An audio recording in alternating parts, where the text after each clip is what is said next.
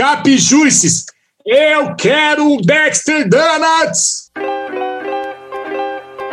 Pegue seu vape e sente no sofá. Começa agora mais um Vaporacast.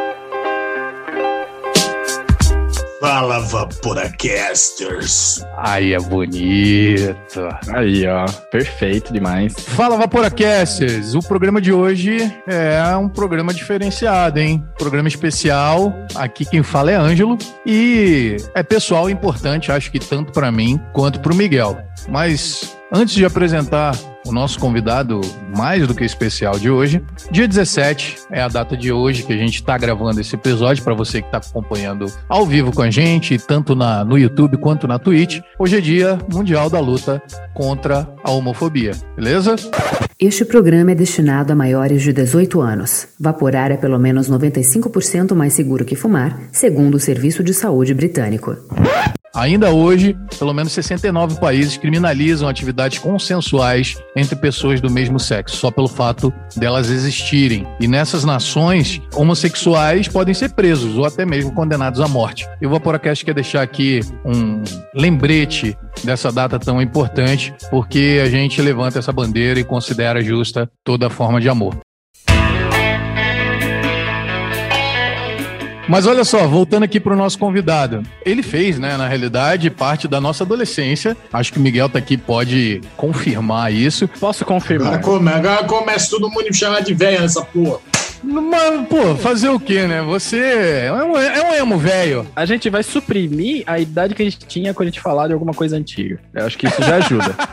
Não fui vacinado ainda. Aí, ó. Você não tá vacinado ainda, tamo na mesma. Ele fez parte da nossa adolescência, cara. E com certeza a maioria de vocês que estão ouvindo a gente, ele também fez parte da tua adolescência, mesmo que você não saiba disso. Afinal. E faz, tem que falar que faz, não que fez. Não, que fez parte da adolescência. Fez e ainda faz. Faz parte da adolescência agora da- de outras gerações. Mas, né, nesse momento. Também. E também da vida adulta de muitos, né? É verdade, é verdade. Mas pra, é que pra gente, pra gente marcou uma época assim, total. Mas enfim, calma, você tá falando, eu nem te apresentei ainda. Eu vou cortar teu microfone. O Vaporacast tem o prazer de falar com ele, que é guitarrista, compositor e crooner do tremendo conjunto Reitin. Sim, sim, sim. Ele, o nosso marsupial mais querido do Emocore brasileiro. Seja bem-vindo, Rodrigo Koala. Valeu, galera, seus Vaporacasters vagabundos que estão todos aí. Muito obrigado. Demorou pra sair essa nossa conversa, hein, Ângelo? Mas peço desculpas porque andei desmarcando aí, mas finalmente estou aqui com muito prazer participando do Vaporacast com vocês para contar um pouco aí de tudo, mas principalmente fala de vapor, né, cara? E É verdade. É verdade? do que no- nos salvou dos fedidos cigarretos. Opa, maravilha, maravilha. E também aqui comigo o Miguel, que para ele não reclamar depois que ele não foi apresentado. Olá, Miguel Ah, Kumura. Miguel. Fala, Vaporacasters! Eu tava esperando meu, a minha hora de falar, porque aqui é uma casa organizada, sabe? Mas não se preocupa não que o Ângelo é um ótimo apresentador, está em ótimas mãos essa entrevista. Miguel é sério, Miguel é mais sério. Dripadinhas e Dry Hits. Primeiramente, nas dripadinhas e dry hits, a gente quer deixar o agradecimento pro nosso primeiro patrocinador oficial, que são todos vocês, galera do grupo secreto da Nata do Vapor, com sal rosa do Himalaia coberto por pérolas de tapioca, que é o nome chique pra sagu agora, hoje em dia. Pérolas de tapioca? Tem isso agora? que merda. Pérolas de tapioca. Caraca, gourmetizaram a tapioca. Que maravilha, cara. Não, gourmetizaram o sagu. Gourmetizaram o sagu, verdade. Exato. Eu nem sabia que o sagu era uma tapioca até então. Você quer um, um sagu? Aí a pessoa fala, pô, mó pobre, né? Falando na sobremesa de hoje, São temos pérolas pérolas de de tapioca. Cozida num vinho. A pessoa fala, nossa, eu quero a pérola de tapioca. Aí vem o sagu lá de pacote lá. ah, Cozida no coração de boi.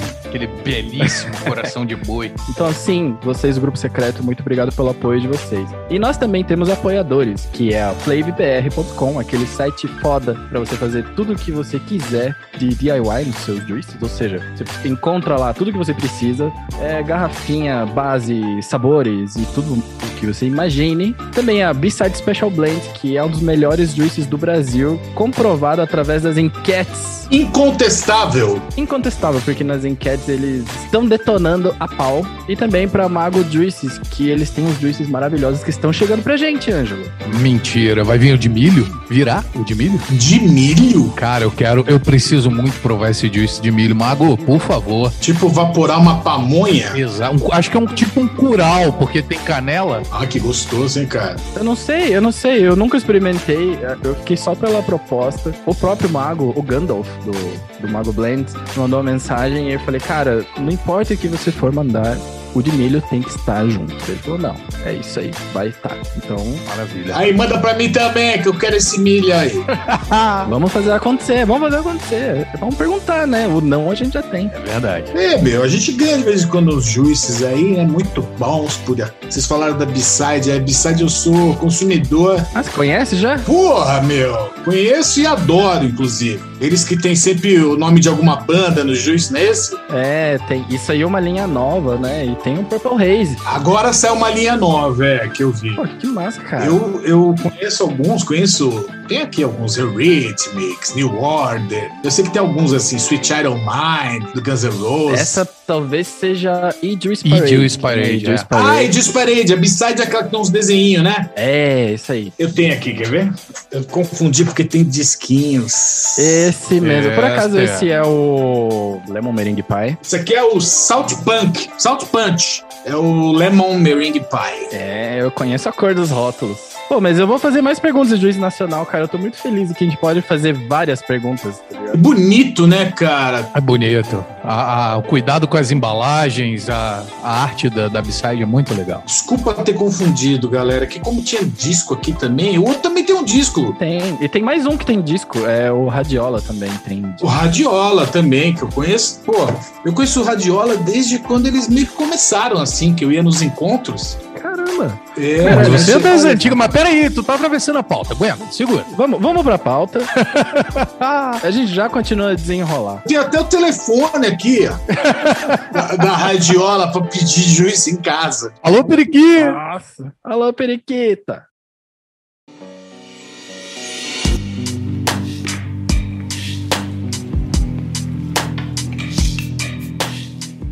Então vamos lá, Rodrigo Koala, conta pra gente quem é você na fila do Juice, apesar de não precisar de apresentações, se apresenta pra gente. Eu gosto quando a pessoa se apresenta, porque às vezes ela dá uma ênfase muito melhor a coisas que talvez a gente ia pular, né? Cara, eu sou o Rodrigo o Sanches Galeazzi. Rodrigo Sanches Galeazzi, hein? Koala, eu tenho 48 anos nessa carinha aqui, ó.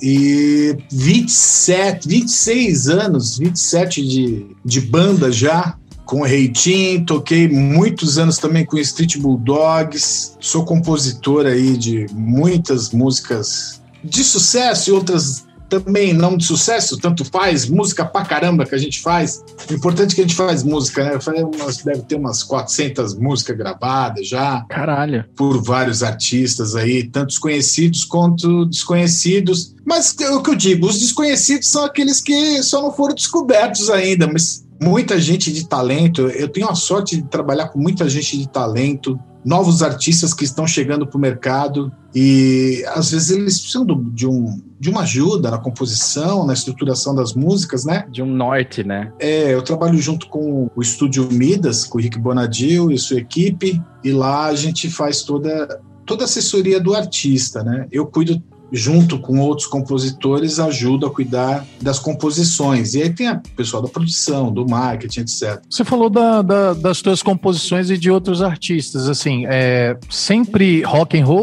ou não necessariamente? Cara, era sempre rock and roll até alguns anos atrás, tá? Mas de uns três anos pra cá, eu fiz de tudo, cara. Pintou muita coisa diferente para fazer e foi ótimo, porque destravou uma coisa que, que é importante para o compositor, que é aquele bloqueio de trabalhar só com o estilo. Então eu, te, eu perdi alguns dogmas de, ah, não posso falar sobre tal assunto. Ou também aprendi, tipo, se a música pede que eu seja mais brega, pô, beleza, vou ser brega. Porque ela deixa por exemplo, a gente pega o sertanejo. O sertanejo ele fala de um assunto que o rock não fala. Não da mesma maneira. É, ou não agora mais, né? Eu tenho muito mais. O meu limite no sertanejo é bem mais longo para eu falar. O rock tem uma barreira que já. Ó, passou do eu te amo aqui já começa a ficar embaçado. o sertanejo deixa eu ir além. E eu, não escrevendo sobre isso, não ia além, não destravava outros pensamentos, ideias.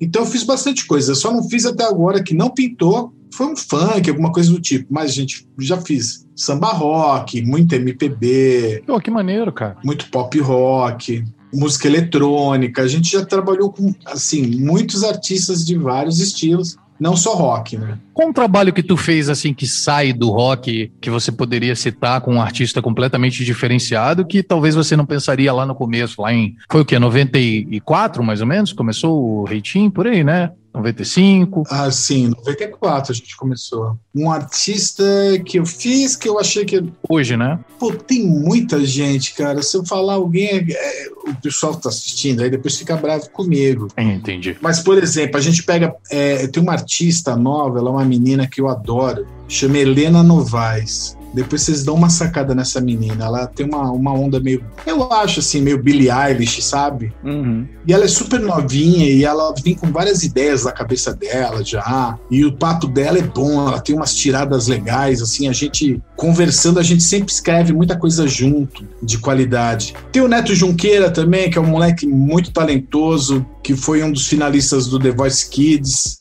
que agora ele já tá um cara de 18 anos, né? Não tão mais kids. Não tem mais cara de molequinho, então. É, ele ainda tem cara de moleque, mas ele tem 18 anos. Pra mim vai ser pro moleque, né? Mas canta muito, toca muito, assim. Sabe essa, essa molecada que tá chegando agora, eles são muito sinistros, cara. Eu fico impressionado com a entrega que eles têm no negócio, sabe? Isso é curioso, né? Porque eu tinha a impressão, baseada nas minhas próprias ideias, né? De que. Não, não, vou dizer mercado musical, né? Mas eu tinha a impressão de que não se via muita coisa nova. E acho que, na verdade, é só eu que parei de olhar, então, né? É, esse é um fenômeno que acontece com todo mundo, né? Existe uma, uma regra aí que todo mundo fala, que tem uma certa idade que a gente acha que já conhece o que a gente quer o suficiente e a gente para de buscar. E é justamente nessa, nessa nessa zona de conforto a gente fica até morrer. Uhum. E para de buscar amigos também, né? Não só músicas, mas tudo, cara. Amores, tudo. amigos, enfim. A gente para de já conheço da vida, né? Eu achava antes do vape, por exemplo, que eu já tinha a quantidade de amigos necessários pro resto da minha vida, sabe? E aí depois que a gente começou a vaporar e começou a conhecer a galera, aí a gente viu que não era bem assim, né? Não, é verdade, é verdade. É, quanto à música, eu posso dizer que eu sempre fui um cara pesquisador, de ir atrás do, do estilo que eu gosto, hardcore, punk, rock alternativo, etc. Mas após entrar para trabalhar com uma gravadora grande, onde eu tinha que atender muitos artistas de vários estilos,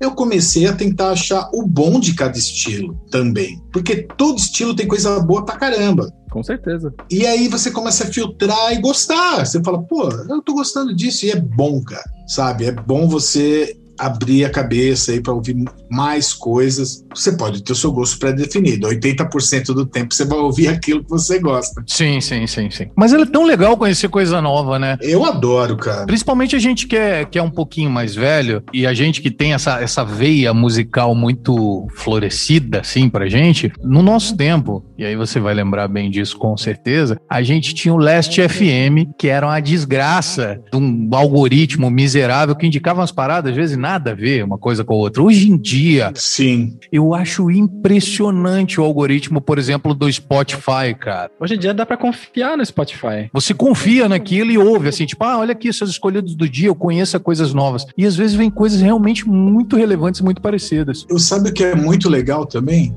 O próprio Instagram também, ele, te, ele às vezes me mostra uns anúncios de umas bandas que eu falo, essa banda, por que, que eles nunca me mostraram um anúncio de funk ou de sertanejo? Porque eles veem que eu não sigo tantas pessoas desse estilo. Só pode ser, porque os anúncios são muito direcionados. Uhum. Aparece sempre umas bandas de rock, rock, rock, gringa, inclusive, não só nacional. Você já foi no Instagram pra impulsionar uma publicação ou não? Ah, já fizemos já com a banda. Porque quando você vai lá, é, dá pra Filtra tudo, fazer né? o teu funil chegar ali no último. Ainda fala assim, ó, será exibido pra X. Você ainda tem a expectativa de pessoas que vão ver, já de antemão, né? É, eu acho que eu não fui tão meticuloso na hora de fazer essa divulgação. Mas eu sei que dá pra filtrar pela idade, localização, etc e tal. Grupos que participam, essa, esse tipo de coisa, assim. É, daí fecha, né? Fica, fica bem fechado. Mas o Spotify realmente é interessante. Ele sempre indica alguma coisa bem colada com o que você está ouvindo, seja por proximidade dos músicos que ou tocam nas mesmas bandas, ou são de projetos paralelos.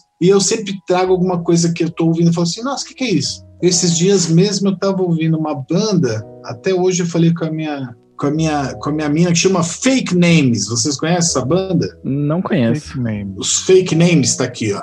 Fake names, não. Uma bandinha aí, cara. Eu vou falar pra você quem é essa bandinha aqui, ó. É o Brian Baker do Bad Religion, junto com o vocalista do Refused. Opa! É uma galera da pesada aqui, cara. Get a script!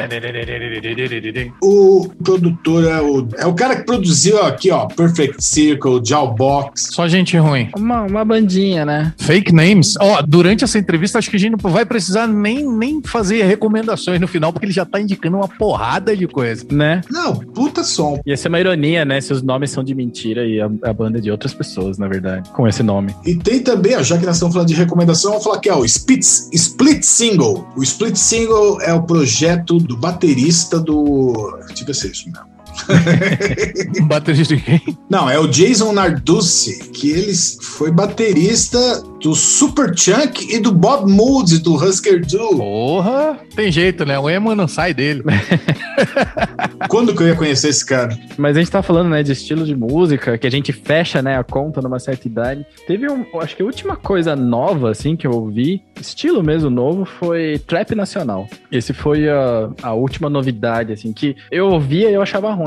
Aí é um piá que trabalhava comigo, falou, cara, você tem que entender que eles não têm formação musical, pode pedir isso deles. Porque eu achei, ah, mas o cara é meio desafinado. Tem uns que tem, cara. Eu conheço uns que tem uma puta formação. Pois é, daí ele deu pra dizer, putz, né, eu tô sendo elitista, né? Tô sendo elitista, eu tô exigindo que as pessoas tenham agora, né, um nível cultural pra fazer música, sendo que música não é isso, música é expressão, né? Eu acho que o trap hoje tá pra molecada o que o punk rock tava pra gente Exato. há anos atrás. É a libertação musical deles. Como funk também. Sim, sim. Sabe, o funk é incompreendido pela, talvez por mim em alguns momentos, mas eu entendo ele. Quem nunca julgou mal o funk, né? Essa é a real. É, exato, mas eu entendo ele como música de diversão e até protesto social, porque é o único jeito que eles têm ali de se manifestar e se divertir, ouvindo uma música que é genuína deles, etc. E Exato. de qualquer jovem, entendeu? Tipo, acho que não é a realidade só do gueto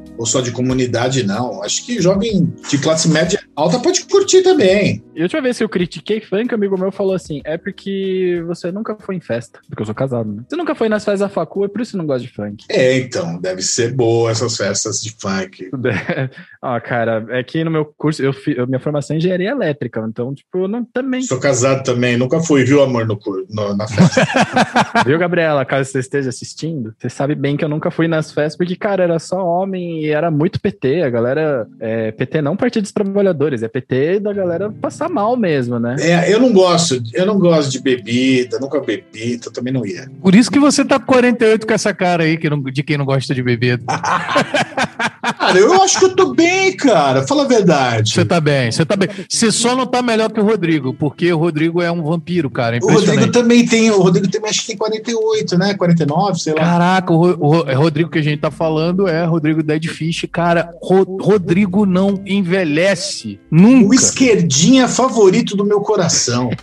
É, É impressionante. Toda vez que eu o vejo, ele tá exatamente com a mesma cara, só muda o cabelo. A cara dele não envelhece nunca. Ele é um gurizinho, né, cara? Ele é um É. impressionante, energia impressionante que ele tem. Deve ser o veganismo, né? Que deixou ele forte para sempre. Que viva muito o Rodriguinho, amo ele. Verdade, verdade. Cara, vamos falar um pouco do início da tua carreira, né? A gente conversou já pra cacete sobre música e várias outras paradas, mas assim, aquela, aquela parte para complementar a quem não te conhece te conhecer. Você tem a tua principal banda que ainda está em atividade nos dias de hoje, Sim. que é o Reitinho, imagino que seja a única banda, né? Nos dias de hoje. Sim, no momento é a única banda. E vocês começaram assim, isso é uma curiosidade minha, né? Vocês começaram com som em inglês e ali, sei lá, começo de, de 2000, vocês acabaram mudando pro som em português. E aí eu comecei o episódio, né, falando que fez parte da adolescência e tal, porque tinha toda aquela parada da MTV daquela época, que era forte pra cacete. E o Reitinho, ele teve ali naquela, em 2000 e... 2005, 2006, é, a onda boa. É, naquele, naquele lance do, das cinco bandas, né, era, como é que era o nome? Ah, MTV Cinco Bandas de Rock, o, o DVD. Isso, que era o For Fun, eram vocês, Fresno. o Fresno, NX, eu acho. Mop Top e NX0. Isso. Como que foi para você participar dessa, dessa primeiro, né? Porque isso é uma coisa que você já deve ter respondido várias vezes, eu te peço desculpas, mas assim, por que que vocês resolveram mudar o som de vocês que era tenso, era denso, né? Era um som muito intenso e, e, emo mesmo, no sentido de emotional, né? Aquela parada do inglês que eu escutava Reitinho há muito tempo atrás, eu falava, cara, isso, isso não é brasileiro, tá ligado? Vocês foram, para mim, pelo menos, o. isso é muito gringo. Isso é muito gringo. É muito gringo. Muita gente achou que o Reitinho era gringo. Sim. Até, é, bom, enfim, não vou queimar, mas assim, como foi para vocês essa mudança e como foi para você vivenciar essa época de, de ouro, né, velho, da MTV? Então, cara, a MTV, a gente sempre teve uma relação muito legal com eles. Inclusive, do primeiro, acho que se não me engano, do primeiro VMB, a gente participou como banda demo, porque a gente tinha um clipe, videoclipe caseiro na época de Education, que é uma música do nosso primeiro disco, Hidrofobia, que foi feita com câmera Naquela época tinha um termo para essas câmeras, assim. A câmera bem barata. Barata hoje, mas a gente não tinha na época. E a gente fez um clipe editado, tudo tosco, assim, mandou pra lá e esse clipe passava pra cacete, cara. Então a gente era uns puta nos mané que não tinha nem CD mal lançado ainda. Mas o clipe passava tanto que, e como a MTV pegava território nacional de um jeito ou de outro, é, não era TV aberta, mas poxa, muita gente já tinha TV a cabo e conseguia assistir a música chegava em lugares que a gente não estava conseguindo chegar de jeito nenhum. Então, pra gente foi um puta cartão de visita, sabe? Eu acho que ali começou um longo relacionamento que a gente teve durante todo o tempo da MTV. Inclusive, a gente participou do VMB como uma das bandas democlip nesse dia. A gente estava gravando o primeiro álbum no estúdio. Chegou um bolo de chocolate Porra. no estúdio. E quando a gente abriu o bolo, era o convite da festa. Mas tinha bolo? Era um bolo de chocolate tinha bolo. não, senão você é um anticlímax, né? Fala, poxa, mas tô com fome, porque, cara, eu lembro que. Eu lembro não, né? Mas é, eu tava vendo outras entrevistas e tal, e vocês estavam falando, né, que era tudo feito na força da vontade, né? Porque grana, né? Isso acho que foi em 96, cara, 97. De, faz, de pegar estúdio de madrugada e essas coisas, assim, né? Então, por isso que eu falei, pô, tinha bolo, porque imagina lá, você tarde gravando, cansado. Sim. Um açúcar cai bem, né? Não, chegou um bolo, eu quase chorei na hora que eu abri, tinha um bolo, eu não queria nem saber que era o convite. Quando eu vi que ainda tinha o convite, que a gente estava concorrendo, pô, eu fiquei louco, né? que maneiro. Fiquei maluco. E foi muito legal. Depois, a MTV ela foi ficando mais difícil. A gente nem sempre era convidado para as festas. É, começou a ficar bem concorrida. As festas elas se tornaram. O VMB se tornou um dos maiores eventos do Brasil, né? Esperado todo ano. Chegava a época de VMB, nego já me o saco. Ah, tem convite, tem convite. Falava, cara, eu não tenho nem para mim. E muitas vezes a gente tocou muitos anos com o Fabrício na outra guitarra, o Martinelli, ele era o diretor da MTV e ele não conseguia convite pra gente. Ô, louco. Então, assim, era uma coisa disputada a tapa, sabe? Nego vendia convite a mil, mil reais. Eu lembro que, do meu ponto de vista de espectador, eu esperava ansiosamente pelo VMB. Não, cansei de ver nego vender convite a mil reais. Na época que mil reais era dinheiro pra caceta, né? Era três pau, tipo isso. É. Aí eu fui me acostumando a não ir nas festas MTV durante um tempo. Que aí a gente parou de ser convidado porque virou um mega evento, precisava convidar muita gente, de muitas gravadoras, e tinham muitos artistas que estavam mais em alto, então sempre eles, tipo, não tinha espaço para todo mundo, essa que é real, né? Aí eu fui em algumas festas e todas elas, assim, memoráveis do nível de a gente entender porque aquilo era tão disputado, né? Era qualquer tipo de bebida que você imaginar a noite inteira. Com um monte de gente foda em volta. Até você cair. É, tipo, você tava dançando do lado, sei lá, de qualquer da Fernanda Lima, e olha, do outro lado tá tipo o Max de Sepultura. Tipo, uma mistura, assim, sabe, meio inusitada. Que louco que deve ter sido. Então todo mundo a música ali. Era, foi muito legal. Assim como as, algumas festas do Prêmio Multishow também que eu fui, também foram bem interessantes, assim. De, eu me lembro de estar na pista de dança lá do Prêmio Show só olhando assim. Aí tava a Nilve Stelman e o, e o marido. Na época ela era casada com aquele Marco. É Marco Paulo? Marcos Paulo, né? Ah, você é o diretor lá, Marcos Paulo? É, ela era casada com o Marcos. Eu lembro deles assim. Eu falo, caraca, mano, esses caras tão nas novelas, mas tá aqui do meu lado. Se eu quiser dar um box na cara desse maluco, agora eu dou. Tipo. Aquela sensação de o que eu estou fazendo aqui. É, tipo, de repente eu não tinha que estar tá ali. Era lá na Marina da Glória. Você conhece, né? Sim, sim, sim. Você é carioca, sabe? Um lugar bonito pra cacete. Bonito pra cacete. Não, é, é, a parte do Rio de Janeiro que todo mundo gosta de falar. Eu moro em Curitiba, né? E o pessoal pergunta, pô, mas até carioca, tá maluco? O que que tá fazendo em Curitiba? É a parte do Rio de Janeiro que nego pensa quando, quando falam esse tipo de coisa. Só que eu não morava ali, eu morava no subúrbio, em Marechal Hermes, vizinho de Ricardo Melo, do Bola, do Menores Atos. Aí, ó, era, pelo menos você tinha um bom vizinho. Verdade, verdade. A gente se conhece desde do, do início também, lá de 2000, 2000, 2000, 2001, mais ou menos. Eu, minha última lembrança do Rio de Janeiro. Rio de Janeiro, para mim, é o seguinte: eu acho um lugar muito lindo, com alguns lugares muito feios junto. É mesmo. Ao mesmo tempo. eu tenho medo das pessoas pra caralho. Tipo, eu não sei se aquele cara que tá vindo é da, é da, da facção ou se não é, ou se é, uma, ou se é uma mina que quer me dar um golpe. Eu não sei nada, cara. Eu lembro da Tata Werneck falando: é selfie ou é assalto, tá ligado? eu fico muito na segunda no Rio, cara. Não, mas é que, cara, o Rio de Janeiro, ele tem algumas características que realmente fazem dele um lugar muito singular. Porque não interessa onde você tá, você pode estar no bairro mais foda, mais caro, sempre vai ter uma comunidade em volta, a favela e, e, e o asfalto, né, por assim dizer, elas convivem muito próximas uma da outra. A desigualdade social no Rio de Janeiro, ela, ela incomoda muito porque, cara, não existe essa. Você tá no bairro do Leblon, tá em Ipanema, meu, sempre tem uma, uma comunidade próxima. Isso é muito singular no Rio de Janeiro, na verdade. São Paulo, você tem alguns bairros que são extremamente elitizados e que você Sim. não vai ter esse tipo de coisa. Curitiba, então, mais ainda. Mas a maioria também tem. O que eu acho que foi uma coisa que no Rio de Janeiro é característica demais, e pra gente que é paulista, talvez outros estados peguem muito, é o jeito do malandro falar. Porque quando você chega, você é abordado por um, aquele papo do carioca de aí, meu irmão, qual que é, não sei o quê, o que que tá. Sei lá, tô, tô imitando um carioca mal imitado aí. Mas o, o, carioca tem essa fala agressiva. Ele tem isso. E se eu você discordo. vai no Rio de Janeiro e não fala desse jeito. Eu discordo, irmão. Eu discordo dessa porra aí. Aí, ó. Aí, ó.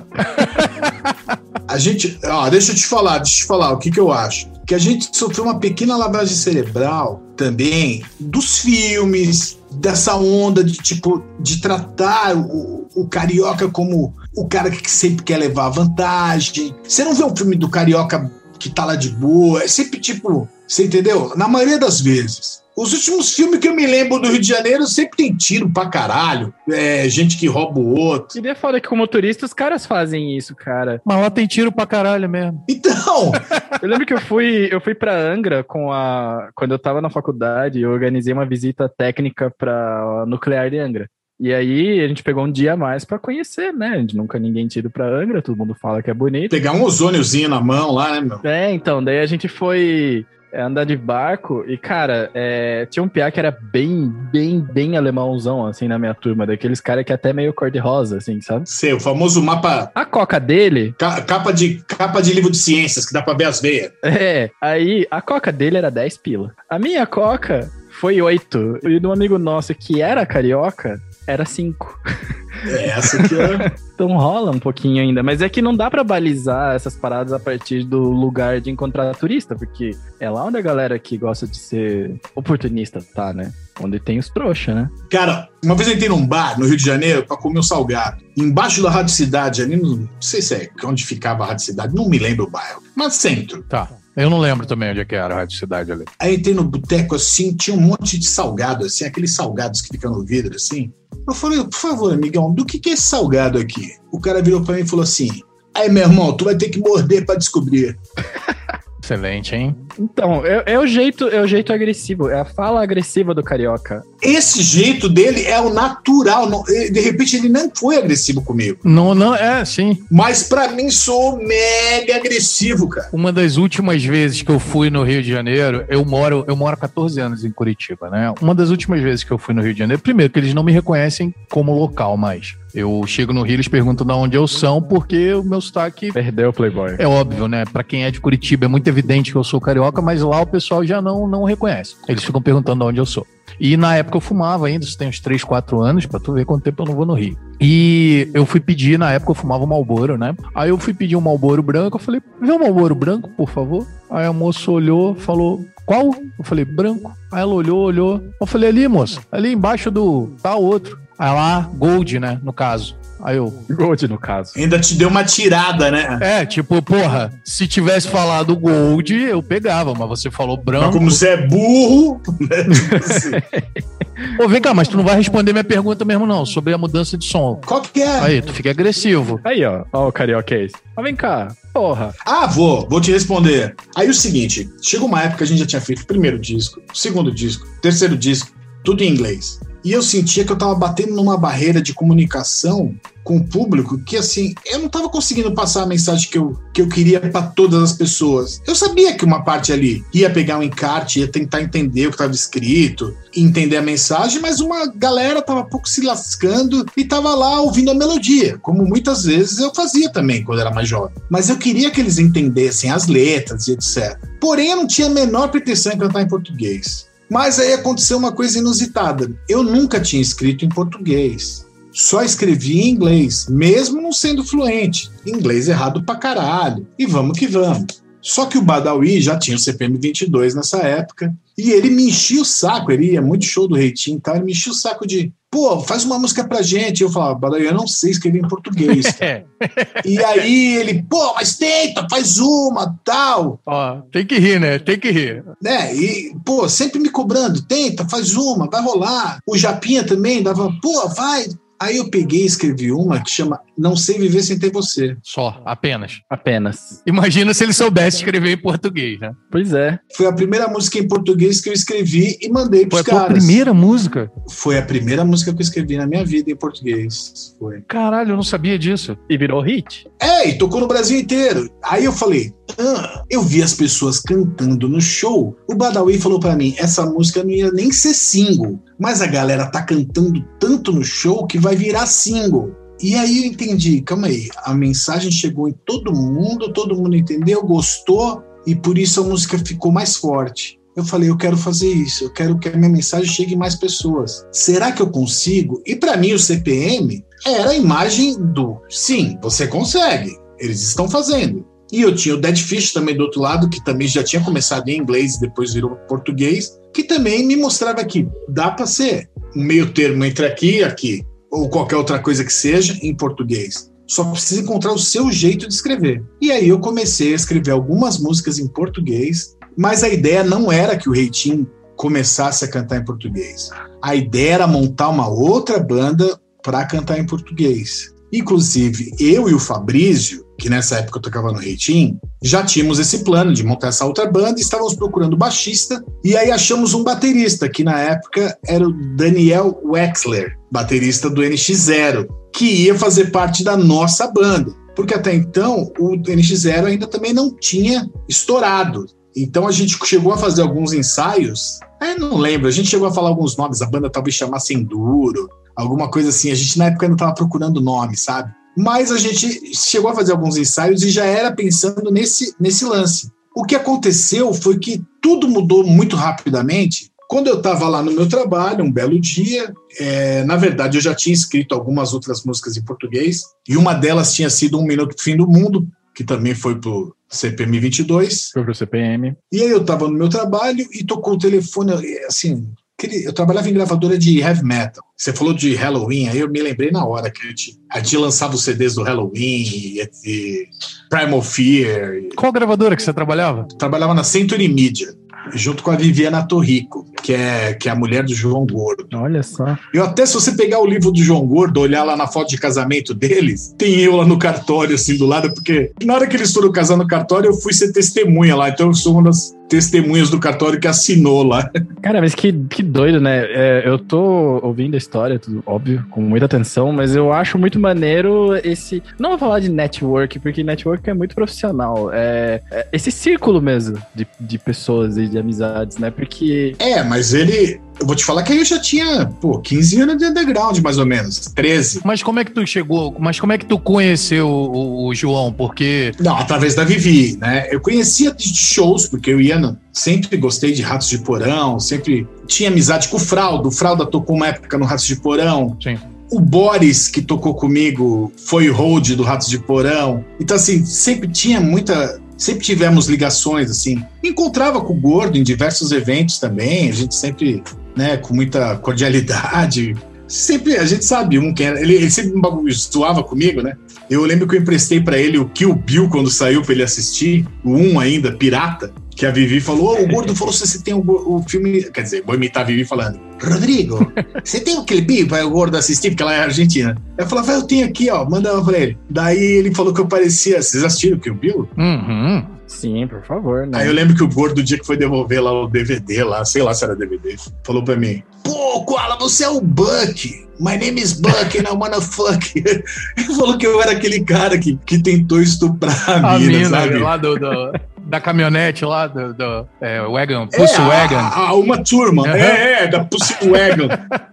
e na época talvez não parecesse o cara, ele ficou me zoando um tempo com isso. E chamava o Reitinho de Leitinho também. Ô, Leitinho! É isso que eu ia perguntar, assim, você falou cordialidade, mas ele nunca quebrou o disco de vocês ao vivo, nem nada disso, né, no programa. Cara, acho que não, mas assim, acho que ele não gosta também, não. Mas tá tudo bem, tipo, eu não tenho problema quanto a isso. Não, não é a vibe do cara, né, bicho? Tudo bem. Puta, não, é horrível querer que todo mundo goste do que você faz. Às vezes eu não gosto do que eu faço, sabe? Tem música que eu não gosto mais do que a outra. Me diga uma coisa. Para as composições, pelo menos as iniciais ali, falando ainda um pouco de início de carreira e tal, quais que eram as tuas influências na época que te levaram a... Eu tô, tô meio focado nisso, porque são coisas que eu quero saber como fã. É. Desculpa, eu hoje sou o fanboy. Esse é o problema de ser entrevistado por um fã. no começo de carreira em inglês? É, o que que tu escutava? O que que tu gostava de, de ouvir que te levou àquele som? Cara, eu escutava sempre, sempre, muito ali na, na época do, do começo do Reitinho, muito Nirvana, muito Sunny Day Real State. Opa! Pô, Weezer tava uma onda muito grande de Weezer, eu lembro que a gente tirava até umas covers de Weezer. A gente escutava de tudo um pouco, cara. Eu escutava aquele catálogo da, da Jade Tree quase inteiro, que era uma gravadora bem emo também. E tinha de tudo lá, né, cara? E escutava basicamente o rock, é, o hardcore californiano também, tipo Millen Collin, Pennywise. Gosto muito. Face to Face, NoFX, toda essa galera. Misturava tudo com guitar bands como Dinosaur Jr., Sonic Youth. E aí no meio disso a gente ainda botava o emo. Tipo, então para mim, eu, eu consigo ouvir o primeiro disco do Reitinho, tipo uma, o Hidrofobia, pra mim é uma salada, assim. Tem um hardcore, aí depois tem uma música mais lenta com grito, depois... É uma salada, cara, você entendeu? Aí, depois no segundo disco, Their Life, é um disco assim mais passional. Esse é, é, o que tem o, o Big Life? É, Pô, todo mundo julga como uma pedra filosófica do emo, do sei das quantas, nacional. Mas ali o que aconteceu, cara, foi que ali a gente tava vivendo uma época de merda a gente como pessoa, a gente tava quase saindo da, vai, recém-saídos da adolescência, sem grana, sem emprego, tudo alcoólatra, tudo fudido em casa com briga com família, é, e ainda tomei um pé na bunda de uma mina que eu gostava pra caralho. Isso me levou a escrever um monte de coisa voltada para esse lado mais sentimental, etc. E aí eu fui descobrindo essa veia de falar sobre as coisas do sentir. Que é uma coisa que não tem como você falar disso sem sentir, Sim. né? E aí eu tomei para mim isso, como que eu queria fazer da vida tentar expressar os meus sentimentos através da música. Fossem eles quais, quais fossem, sabe? E aí isso me levou ao emo, né? Que fez todo sentido, assim. Sim, não, pra, pra caralho. Principalmente esse, esse álbum, pra mim, né? O Dear Life é um troço, como você falou, né? Pedra filosofal, uau! Que realmente é a, a, uma veia emo foda. A gente estava num pior momento de vida das pessoas. Não, e tem que estar, tá, né, no pior momento de vida para fazer um, um álbum,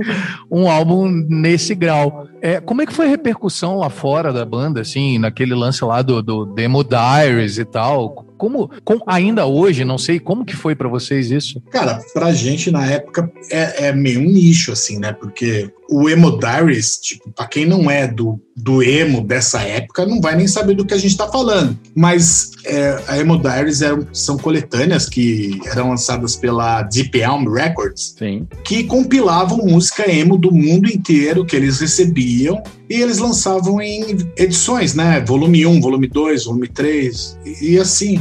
Acho que teve uns 15, 16 volumes, eu não me, não me lembro quantos teve no total. Mas tinha música do mundo inteiro, do Japão, da Austrália. E do Brasil, nunca, acho que nunca teve nenhuma banda. Nunca teve, acho que vocês foram os únicos. A gente foi a única banda. Eu mandei a música Danger Drive para eles e eu recebi uma, uma mensagem falando: Não, não, a música é de você. Porque eu ficava. E aí, vocês ouviram? eu recebi uma mensagem falando: ah, a gente ouviu, mas não entrou. Poxa. Obrigado. Eu falei: ah, valeu, valeu. Aí eu fiquei meio deprê, tá ligado? Aí depois eu, eu recebi um, um outro e-mail, dias depois, tipo assim, parabéns, vocês entraram na Emodares 8. Então eu fiquei pensando, pô, das duas, uma. Ou o cara que mandou e-mail tava assim, meu, eu recebo muito e-mail de nego falando isso, falando assim, ah. Apertou uma resposta automática lá, né? É, ou simplesmente falou, meu, faltou banda aí, chama quem? Ah, pega aqueles brasileiros lá.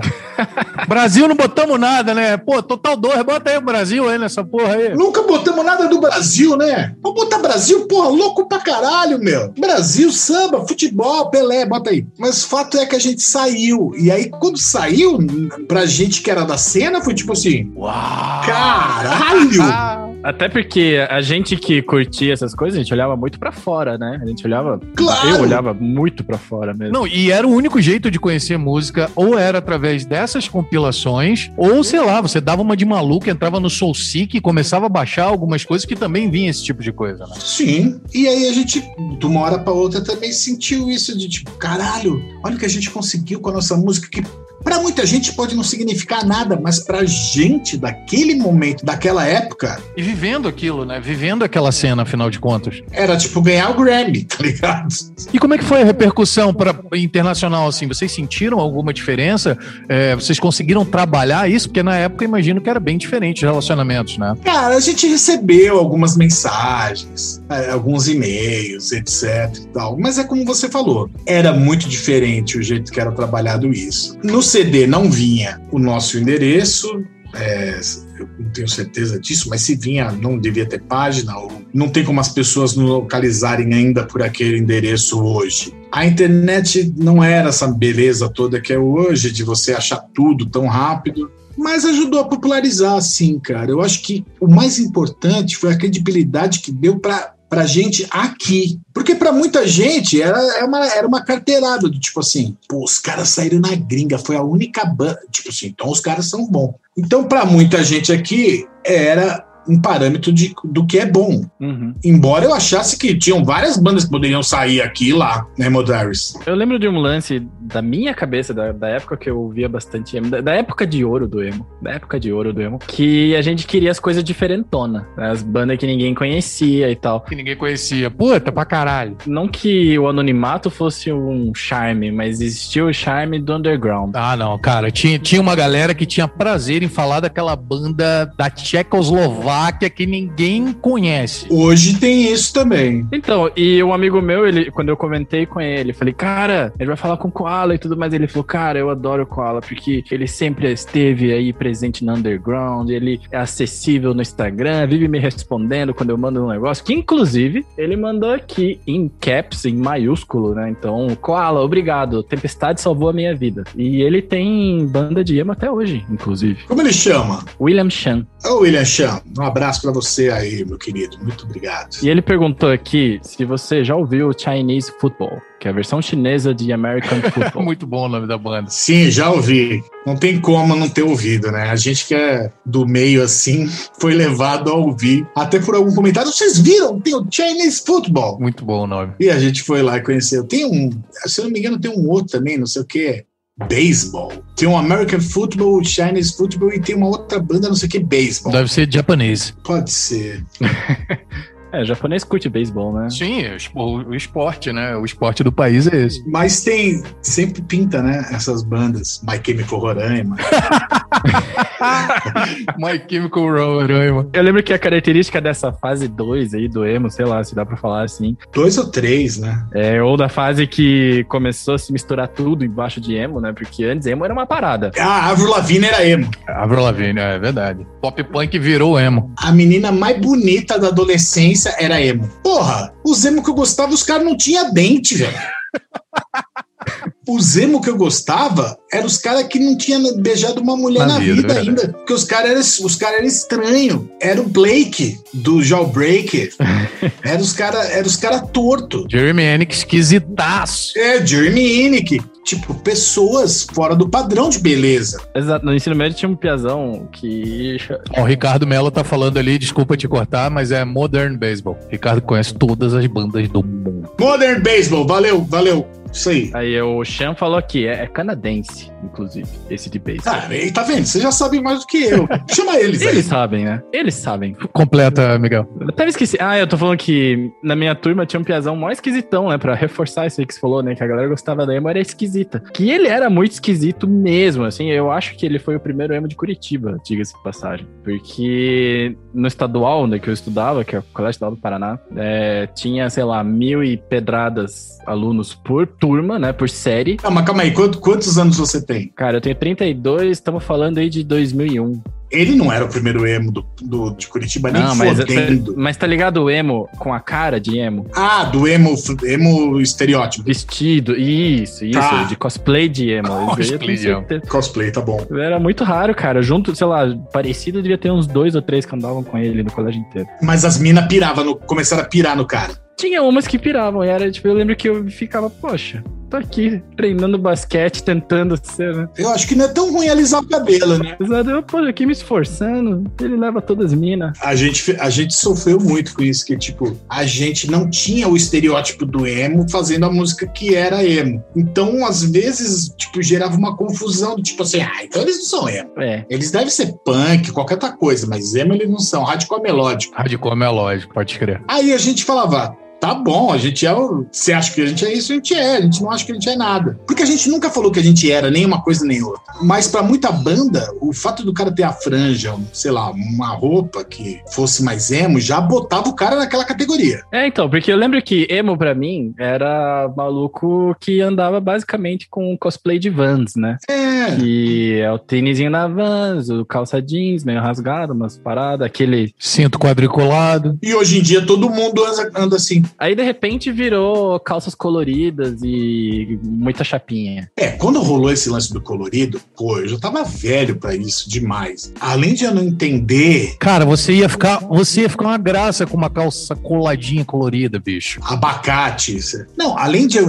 eu entendia que a molecada tava fazendo uma onda deles, mas eu odiava. Tipo assim, eu nunca odiasse que eu queria matar nem nada, mas tipo, Som intragável. é, eu não gostava, tipo, da música. Eu não gostava. Eu acho que o que fode é mais o público do que as bandas, cara. Eu me lembro que o público dessas bandas coloridas era uma merda, cara. Era um monte de menina his- histérica, gritando, falando uns absurdos. Lembra aquelas. Tinha até o S2, S2, coraçãozinho, eu lembro disso aí. É, a gente até uma época lançou uma coletânea, eu, e- eu e o cara, do, o Nick do Fist, a gente juntou umas bandas que lançou S2 é o caralho. Tipo, era contra.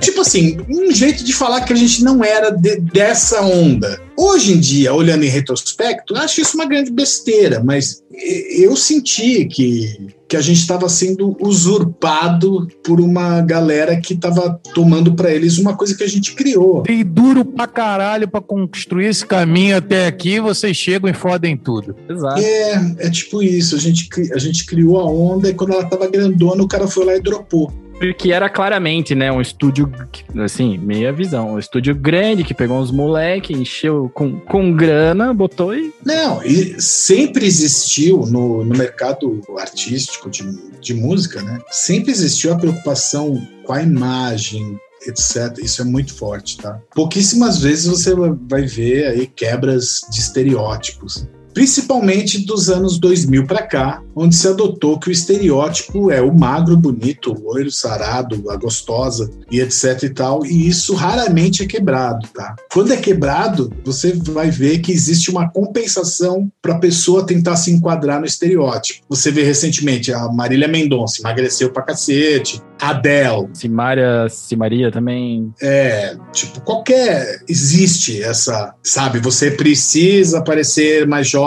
mais bonito, mais saudável. Quando a gente gravou o nosso primeiro disco em português, eu tinha 33 anos. Idade, ó. É, quase a sua idade. E eu me lembro de ouvir, assim, precisamos trabalhar logo porque você está ficando velho. Porra. Então já existiu uma preocupação com o mercado por eu já ser velho demais. Aí aparece uma molecada de 17, 15, 16, que pelo menos toca três acordes e eles podem dublar, fazer qualquer outra coisa. e seja. vão topar, vai ser bem mais fácil de moldar, de trabalhar. E vão topar, vão topar por a peruca, a roupa que for, qualquer coisa. Até porque é criança, né, cara? Que julgamento ela tem ali, né? É. é, não é que eles vão topar porque eles são menos, eu sou mais do que eles, eu não toparia. Como é que a formação deles é diferente? Eu tô cheio de filtro que eles não têm, então, tipo, eu, eu não vou topar. E aí eles vão topar na ingenuidade, ou, ou tipo, porque para eles é natural. E aí faz todo sentido eles serem super expostos. Ou porque vale tudo para viver um sonho, né? É meio que isso, né, é. cara? As pessoas. Tem pessoas que fazem qualquer coisa para chegar em algum lugar. Eu nunca tive essa vibe de fazer qualquer coisa. Eu acho que, como um bom adolescente que passou, atravessou os anos 2000 como adolescente, eu tive banda de hardcore e tudo mais.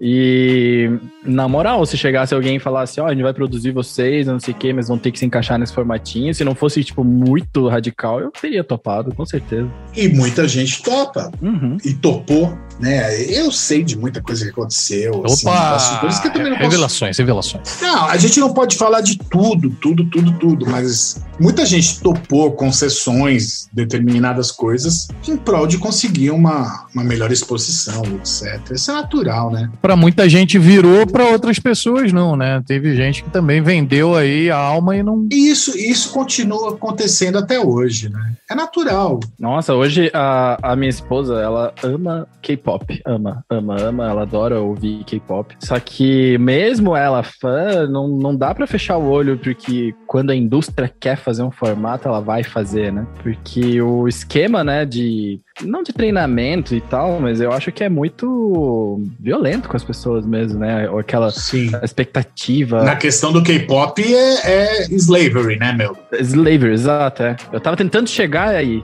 É que também, na hora, a palavra escravidão, né? Escravidão, é. né? É. é. De certa forma, você vê a refém do seu trabalho, né, cara? A ponto de o cara controlar o quanto você vai comer. E isso acontece também na televisão. Muitas paniquetes, etc. aí, a gente já viu falando que quando engordava um quilo a mais, a gente ouvindo os, os podcasts da vida aí, já escutei elas falando que elas eram repreendidas. Não, super. Imagina então como que era a vida de modelo de passarela tipo, distúrbio alimentar pra cacete. E isso também ecoava nas bandas de rock. Muitos usavam droga até para não engordar, né? Tem, tem todo um, um, passado aí que conta essa história de por que é bonito se enquadrar nos padrões da beleza. Uhum. Mas por a gente não ser o padrãozinho, a gente perdeu um certo bonde que foi o bonde do NX0 e do, da Fresno. Que quando eles começaram a chegar, a gente estava ali colado e a gente começou a ficar para trás. Você entendeu? Porque a gente descolou do bonde. E de fato, e de fato eles eram o padrão da, da época mesmo. Né? Sim, mas e aí tinha um gap de 10 anos de diferença de idade entre eles e a gente. E aí eles eram 10 anos mais jovens, ou seja, o apelo visual deles combinava mais com a molecada. Eles eram mais bonitos, vamos ser sinceros, e eram excelentes músicos também, muito melhor do que a gente, eu acho. O que não, não como, não quero julgar se a gente é melhor banda fazendo o que a gente faz do que, ele, do que eles fazendo. Assim, eles eram excelentes músicos, cara, sabe? Você pega os, os músicos do NX0, todos excelentes. Você pega os músicos da Fresno, todos excelentes. Então, como banda, eles vendiam bem o show. É. Eles tinham um apelo visual fudido.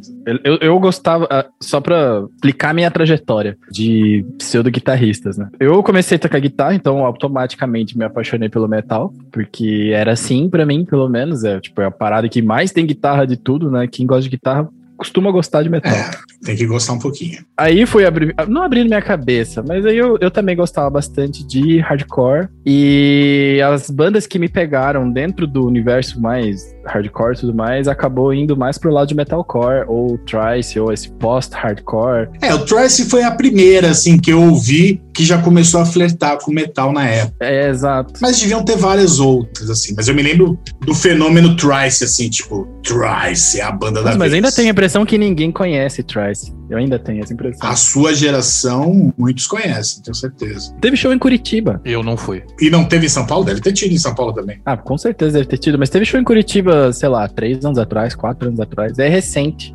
Porque eu lembro que eu falei o quê? Trice em Curitiba. É, eu nunca, nunca fui no show do Trice. Olha, tesão de show, mas faltou uma presença, sabe? Podia ter sido 10 anos atrás, né? Pois é, mas eu, eu quando soube do. Mas bem, deixa eu voltar e depois falo do show. Eu lembro de que eu, ao ouvir NX0 me remetia muito a algumas paradinhas de Trice, porque tinha aquela guitarrinha mais nervosinha, né? Mais, mais querendo mostrar as habilidades e tudo mais. E quando eu vi em português, eu fiquei, nossa, é, é brasileiro isso, né? Tem uma música, até, até o, o Ângelo fez no começo, a gente falou do Refused, aí você falou de New Noise, New Noise né?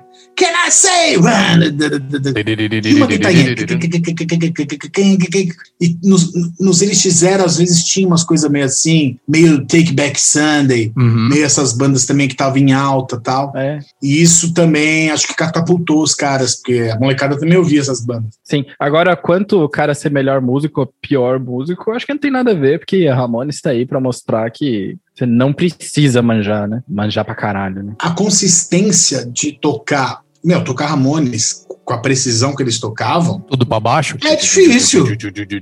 sabe? É difícil. Eu, eu, eu, não julgo mais música pela quantidade de nota que o cara toca. E pela dificuldade dela, né? É, era... cara, isso daí. Isso é coisa de adolescente, cara. Com certeza. Ah, Quando eu queria tocar o solo do Van Halen, aí eu vi que não conseguia. Falei, ah, meu. Não quero mais Van Halen. Van Halen já toca essa porra pra caralho, deixa ele lá, eu vou tocar outra coisa. E aí eu come... você começa a botar o seu limite, né, meu? O guitarrista é foda. O guitarrista tem que ter. O guitarrista, ele tem que ter um limite. O meu limite eu já descobri. Tipo, se eu passar muito desse meu limite, talvez eu comece a perder minha identidade, sabe? Uhum. E eu não cheguei nem no meu limite ainda. Meu limite seria tocar, tipo, que nem um fuciante. Já tava bom.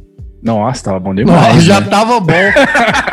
tava bom já, demais. Só isso, só isso. É que, tecnicamente falando, se você for ver, um Steve Vai da vida sabe muito mais de teoria musical e, e de técnica. E o feeling. É aí que tá. É o que eu tô mais ligado. E aí a genialidade, a criatividade. É que eu tô mais ligado nesse lance do feeling. Eu sempre fui mais pra esse lance. Então, acabava me perdendo nesse monte de nota eu, eu, via muito amigo meu guitarrista falar de Paul Gilbert e eu falava, tá, o cara é. toca um milhão de notas, mas tipo, eu não tô pegando essa onda. Aí eu escutava o Dinosaur Jr., que o Jay Maskis toca uns puta solo torto mas que bate. E eu falava, eu gosto mais disso aqui. E eu acho que isso aqui toca pra caralho. E toca pra caralho mesmo. Toca pra caralho. Sim. Mas é, dentro do, do que é tocar pra caralho, existe um milhão de coisas. Quando eu disse que o NX0 e a Fresno tocavam pra caralho, eu quis dizer que eles realmente ao vivo eram muito bons.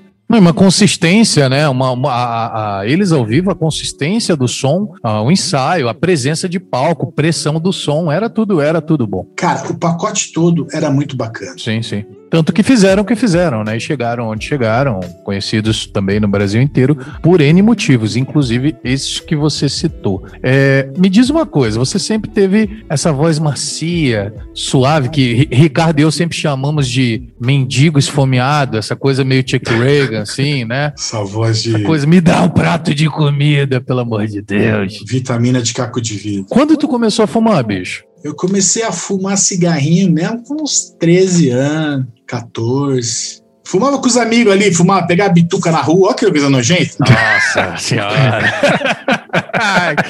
o que, que, é o jovem, né? O jovem é isso. Eu era da Zona Leste, né, meu? Da Zona Leste, então assim, fui criado na rua, brincando na rua. Aí a gente, às vezes, tava a molecada sentada na frente do bar, via lá um cigarro jogado pela metade ali, aceso, falava, vamos pegar? Ah, pela metade. Bom, eu roubava cerveja, cara, vou falar o quê, né? Cada um dava um pega ali no cigarro, dava aquela tonteada, aquela tonteada e falava, ah, que da hora. E nessa brincadeira estúpida, comecei a fumar. E fumei bons quase 30 anos da minha vida. Então você parou de. Você começou a vaporar faz quanto tempo? Quando você descobriu o vape? Como você descobriu o vape? Há muito, muito tempo. Muito tempo, muito tempo. O meu primeiro vape era aquele cigarrinho que ainda acendia na ponta, em formato de cigarro ainda. Chinês, AliExpress. Quando AliExpress não existia. Tipo, acendia azul a ponta, assim, era horrível. Siga like. Siga like. E o Juice tinha gosto de calçada espremida. Era nada, é tipo. Só espremido com peixe velho. Pior gosto do mundo. E era aquilo, já era um protótipo do que a gente está usando hoje, né? Vamos falar real. Os pods voltaram para isso, né? A mecânica, o funcionamento, tudo já era mais ou menos igual. Lá eram os cartuchos, né? Tinha os cartuchos que já vinham com o Juice. Então eu não tinha ainda como ter um Juice, assim, sabe? Uhum. Então, mas aí o juiz acabava, não sei o quê, pá, ficou por aquilo mesmo. Eu comprei para usar na época para largar de fumar, eu não larguei de fumar. E aí, anos depois, acho que sei lá, 2000 e. Eu quero ser preciso nessa resposta para não falar muita besteira. Não, mas relaxa. Ah, eu vou chutar 2009, 2009, 2010 um amigo meu, eu fui, na verdade eu fui fazer uma viagem, eu estava fora do Brasil e eu vim para vender num, num stand em Miami uma, uma canetinha que chamava Vaporfy, hum. Que era um cigalike também preto, assim tal. E eu já tinha, né, esse negócio de tentar parar de fumar, e eu vi, e ali era bem, bem no início, assim, então tinha as frutas, né? Uhum. Tinha os desenhos das frutas, melancia, kiwi, abacaxi, tudo para tentar transformar aquilo como se fosse um suco. E ao mesmo tempo estava escrito juice, eu não entendi nada, eu perguntei. Aí o cara me explicou, né, que era tipo um cigarro eletrônico, e eu, ah, vou comprar. Quanto é? Ah, era, não era cara, sei lá, 20 dólares. Uhum. Aí comprei. E, sei lá, usei um tempo também, não achei que era a experiência que eu estava buscando. Acabava voltando pro cigarro. Então, aí depois tive uma experiência com um amigo meu que já, que já frequentava o, o porque o vape eu, eu, sinto muito isso, né? A gente entra e puxa 10. É. A gente fala que é quase testemunho de Jeová, né? O que, é. que a gente faz porque você fica, pra quem fuma, você chega, mano, experimente isso aqui. Esses 10 puxam 10, e quando vai ver tem um monte. Esse cara meio que me puxou. E aí eu tinha falado para ele, falei, puta, mas as experiências que eu tive foram horríveis. O cara falou, não, mas é que você tá com o aparelho errado, você é de um outro aparelho, né? Eu não vou lembrar o nome do aparelho que eu comprei na época. Eu tenho alguns aparelhos antigos aqui. Esse aqui é um dos mais velhinhos que eu tenho ainda que é um. Deixa eu ver o que é. É um. Mas olha a robustez, né, que esse aparelho é feito. Isso não existe mais hoje, Parece né? um cara? Camaro. Porque, ó, é metalzão embaixo, metalzão em cima do lado. Evic, Evic VT da Kangatech, eu acho. E é um aparelho de bateria embutido, ou seja, você não tira a bateria, ela tá aqui dentro. Joytech.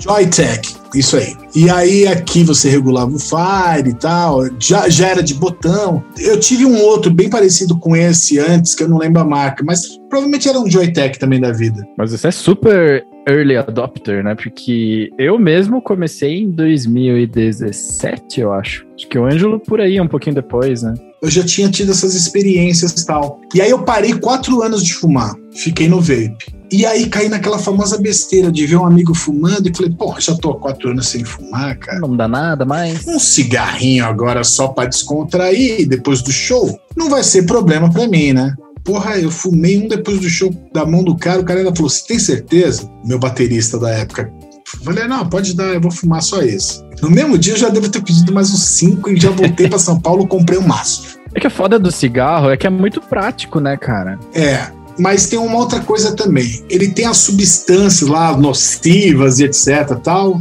que te viciam, como a nicotina, mas deve ter alguma outra coisa que liga no teu cérebro de uma forma diferente, sabe? Sei. Tanto que a gente vê, a gente vê, tipo, até o Drauzio Varela, eu já vi ele falando que, pô, o cara vai preso, ele consegue largar o crack, mas não larga o cigarro. E a real é essa, cara, o cigarro é o maior mal para a saúde que uma pessoa pode fazer para ela mesma. A pessoa pode comer gordura, pode fazer milhares de mal, mas fumar é, chega a ser estúpido. Chega, né? É foda isso, porque é, eu até faço um paralelo. Quando eu comecei a fumar, eu comecei bem tarde. Né? Você era adolescente, cara. Você tinha 13 anos, né? O que, que você conhece do mundo e de pensar a longo prazo, né? Eu comecei a fumar nesse mesmo esquema, cara, de fumar um cigarro na balada, fumar um cigarro no barzinho, com 23 anos, né? E eu, eu fumei 7, né? É pouco comparado ao, a galera que geralmente é fumante, né? Porque Sim. fumante por padrão começa na adolescência. E é sempre pra impressionar, né? Pra se sentir parte de um grupinho. É, porque eu não gostava de ficar nas baladinhas, eu preferia área de fumantes de qualquer maneira, e aí eu já tava ali com um cigarro na mão. Se eu não tivesse,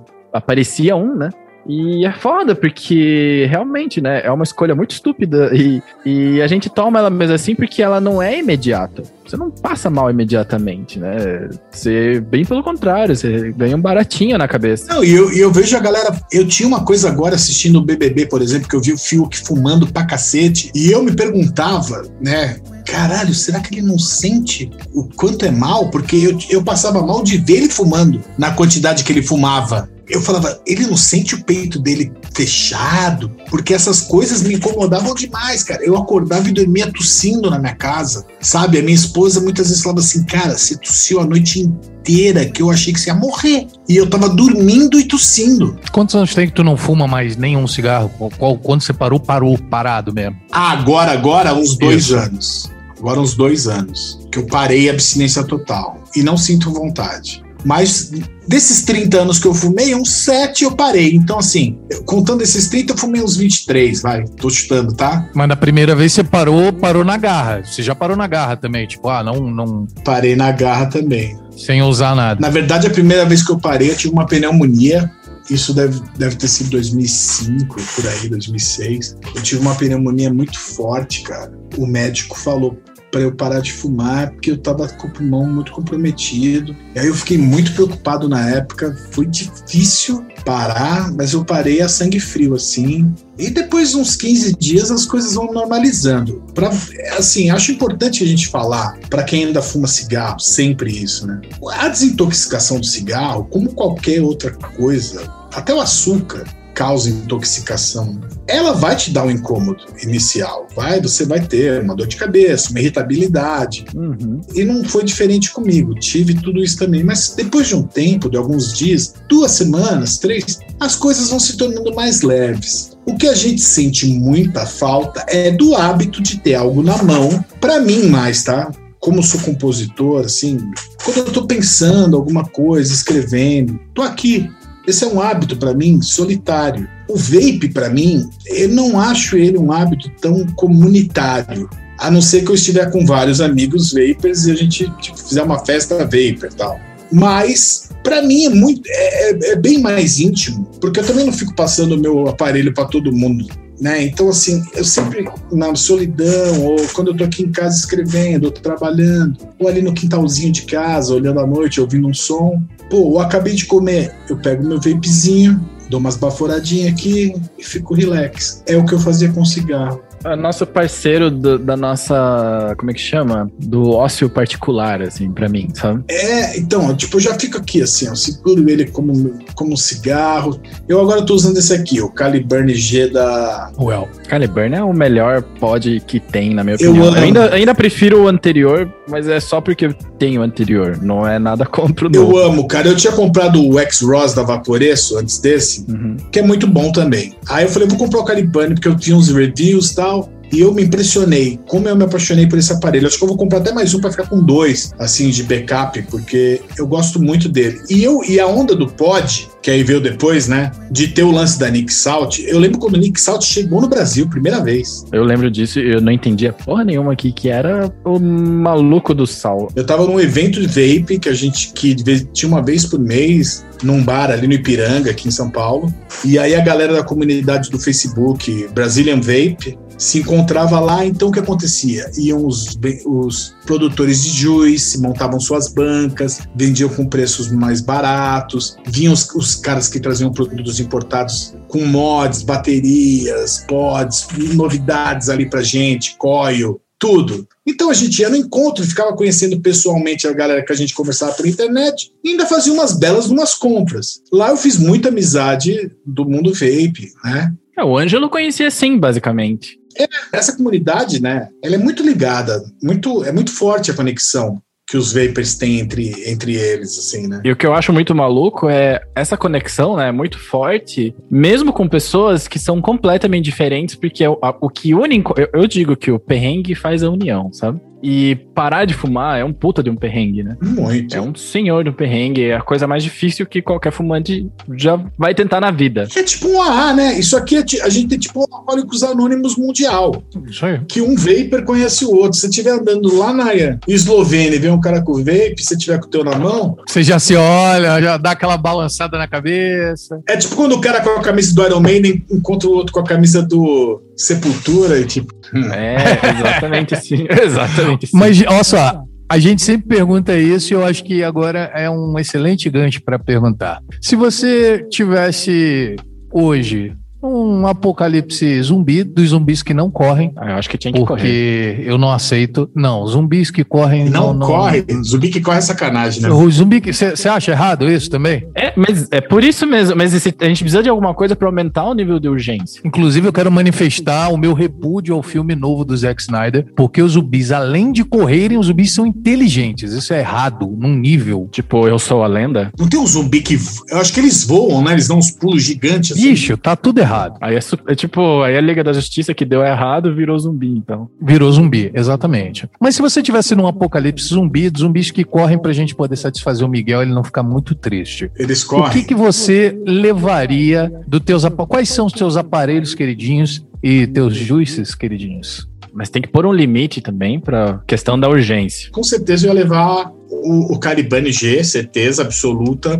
E se tivesse que escolher um juice só pra ter, tipo, é pro resto da vida? Ah, não, pode levar três juice. Três. Eu ia levar um nacional da Blends, que é o Ice Grape, que eu gosto muito. O Eric, meu, muito meu amigo também, sempre me atende muito bem. Blends Vape tem uns juices animais. Eu ia levar provavelmente algum da Reds também, que tem uns juices muito bons. E um Dinner Lady, tipo um- uma coisa mais sofisticada. Não gosta de doce o menino, não, né? Não, é. Uma sofisticada, tipo assim, um Lemon Sherbet ou... Ah, tá certo, tá certo. Aparelho só o Caliburn G, não, não levaria um, um aparelho de mesa pra dar na cabeça do zumbi. Não, ia, ia levar meu drag Platinum também aqui, velho de guerra. Isso aí é um mesh em cima, né? Profilezão. Profile. Esse aqui é um profile, mesh, com mesh, né, cara? Sabe o que é muito legal, cara, dessa conversa e o que é muito diferente é, pra gente? É a primeira vez que a gente conversa com uma pessoa que é conhecida fora do mundo vape, que conhece tanto quanto a gente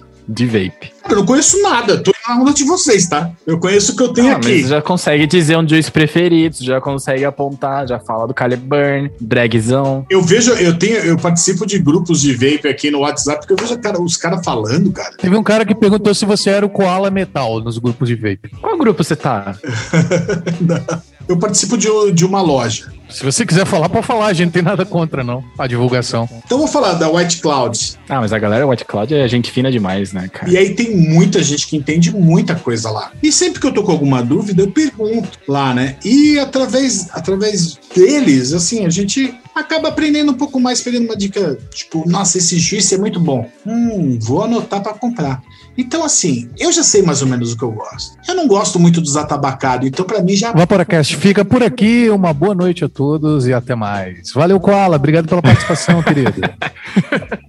É fora que eu, eu sou do time das frutas. Eu gosto das frutas e das sobremesas. E gosto também dos mentolados. Tem até um, tem um juice que eu sou fanático, que é de Curitiba, da Cap Juices. Salve, Cap! Olha, Cap Juice. Não acho pra comprar lugar nenhum. Me manda um galão dessa porra. Pelo amor de Deus. Qual deles? Não, mas eu, eu conheço muito bem a galera da Cap Juice. Então pede pra mim, o Dexter's Donuts. É o que eu amo deles. A gente vai mexer nossos pauzinhos. Chega na loja, eu vou comprar, acabou. Eu vou comprar no céu onde acabou. Eu falo, pô, e eu sou alucinado por esse. E, e você não quer levar ele no seu Apocalipse Zumbi, não quer rever o seu. Esse vai? Ah, então tá bom. Esse vai, esse vai. Esse Dexter Donuts vai. Eu também, ó. Eu ganhei esse aparelho aqui, ó, preciso falar, cara. Oxba. Eu ganhei esse Oxba de um amigo, cara, o Marcos Vinícius, da Tesla Six Element Liquids.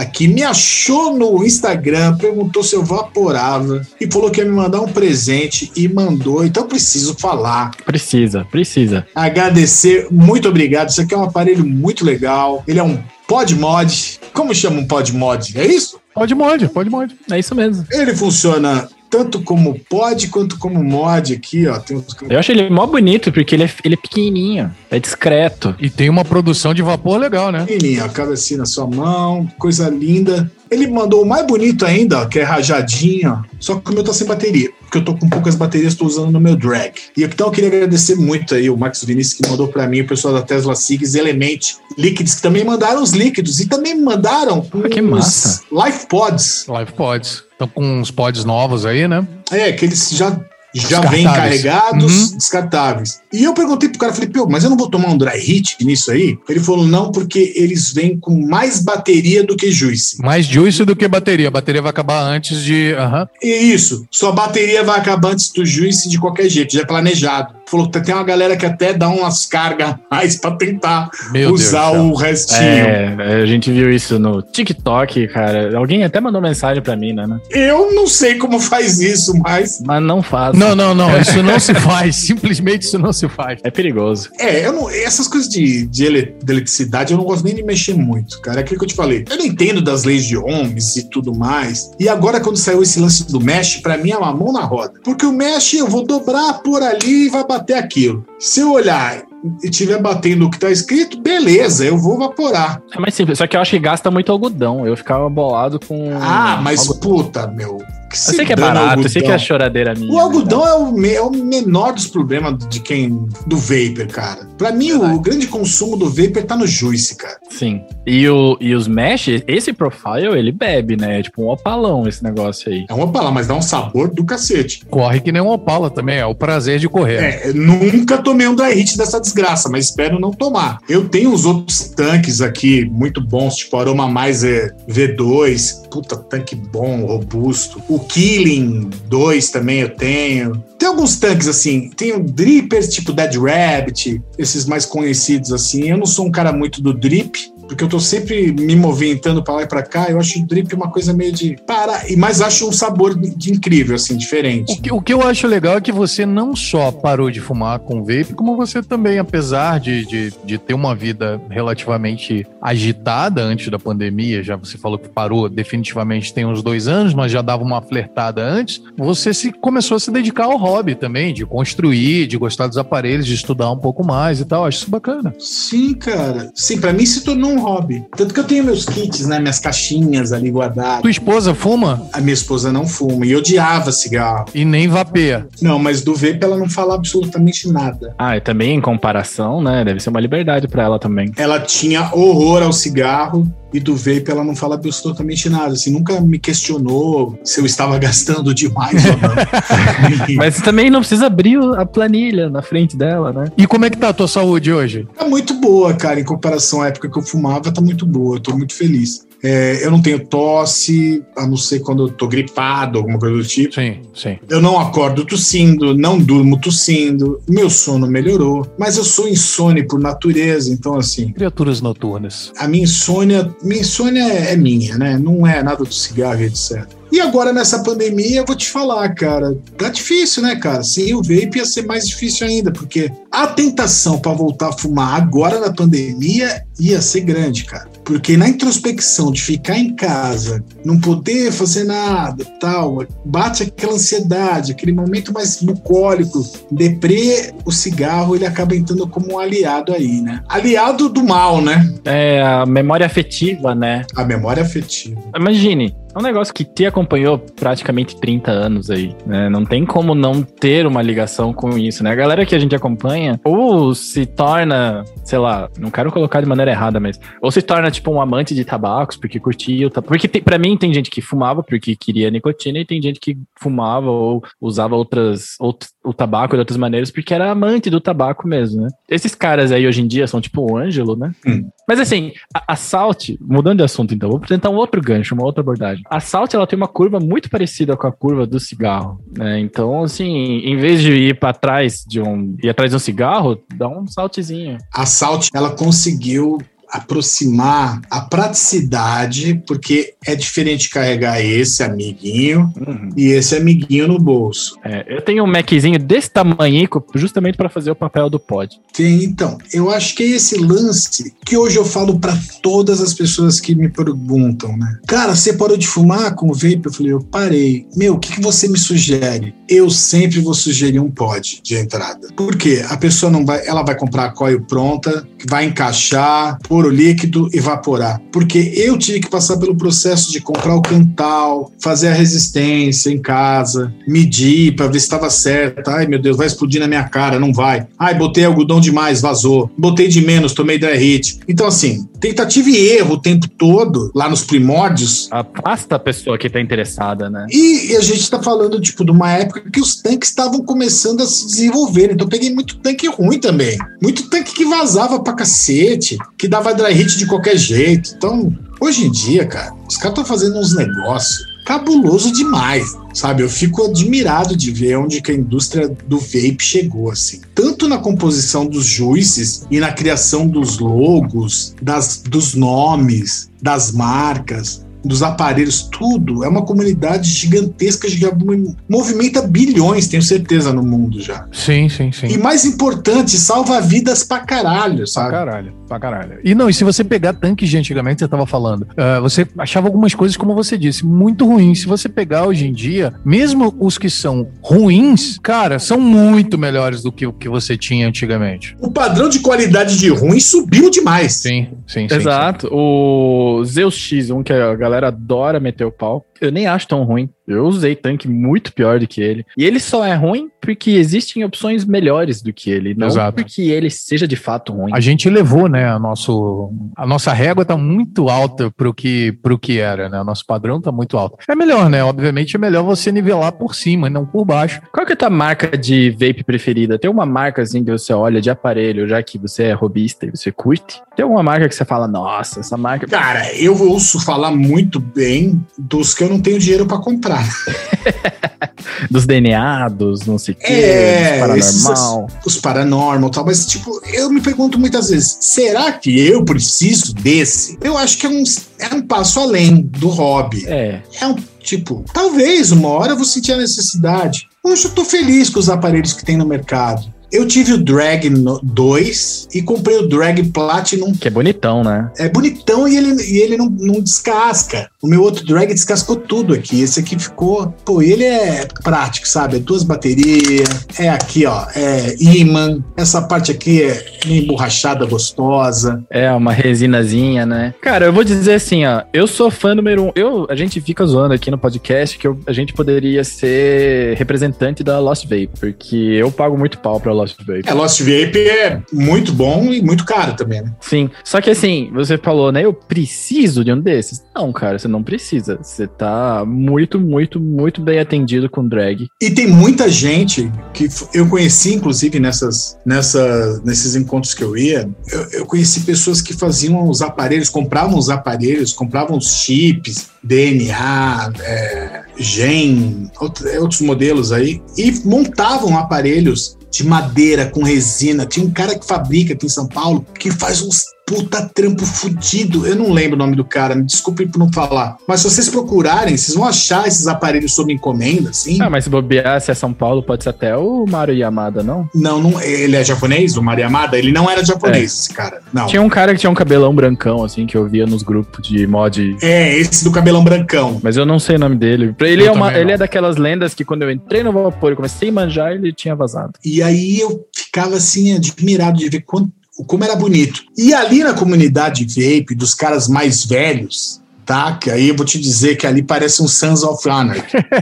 Era os caras meio engraçado, como tem motoqueiro, roqueiro. Tiozão da Harley. Tem um padrão muito grande dos caras antigos, assim, de serem esse estereótipo. E aí eu lembro dos caras todos chegando de motona, assim, e eles tinham todos os aparelhos custom. Porra. Então, entre eles, é um certo prazer de falar, o meu é customizado com chip tal, tal, tal, tal. Então eles investem mesmo naquilo, sabe? Eu acho que aqui, como carro, quem faz drift, quem faz corrida, corrida, compra o pneu especial. Mas hoje em dia tá mais acessível, cara, esse tipo de customização. Tá, super acessível. A gente, inclusive, gravou um episódio com o 11 Customs, que ele é de Brasília. E, cara, é só mandar o um mod pra ele e ficar lá um tempinho. Ah, eu vi, eu vi. Que ele faz o que você quiser, deixa da cor que você quiser, põe as coisas que você quiser. Ele tá fazendo agora. Ele tá agora, assim, ele tá fazendo.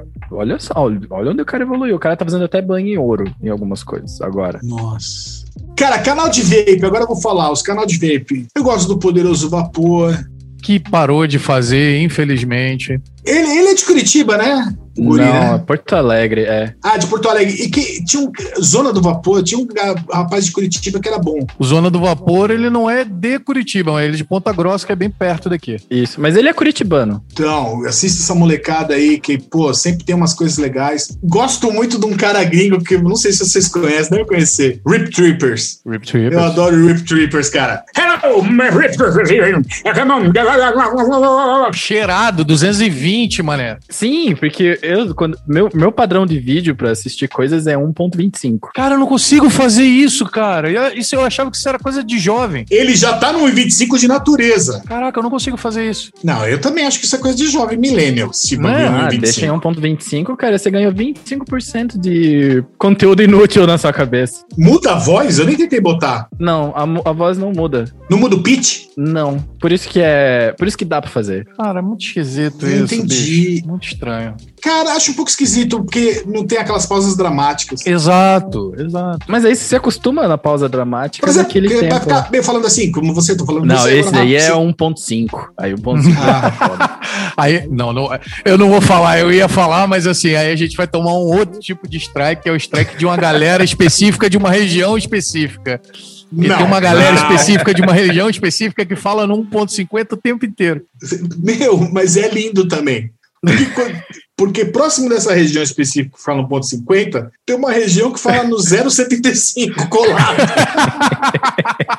É que tem que fazer a média, né, cara? Tem que fazer a média da região. Não, mas é verdade. Quando a gente. Eu sou um cara que pega o sotaque de todo lugar que eu vou. Eu fui muito a Curitiba, o 2019, pré-pandemia, né? Isso. É, a gente pode considerar que ano passado era 2019, eu é. acho.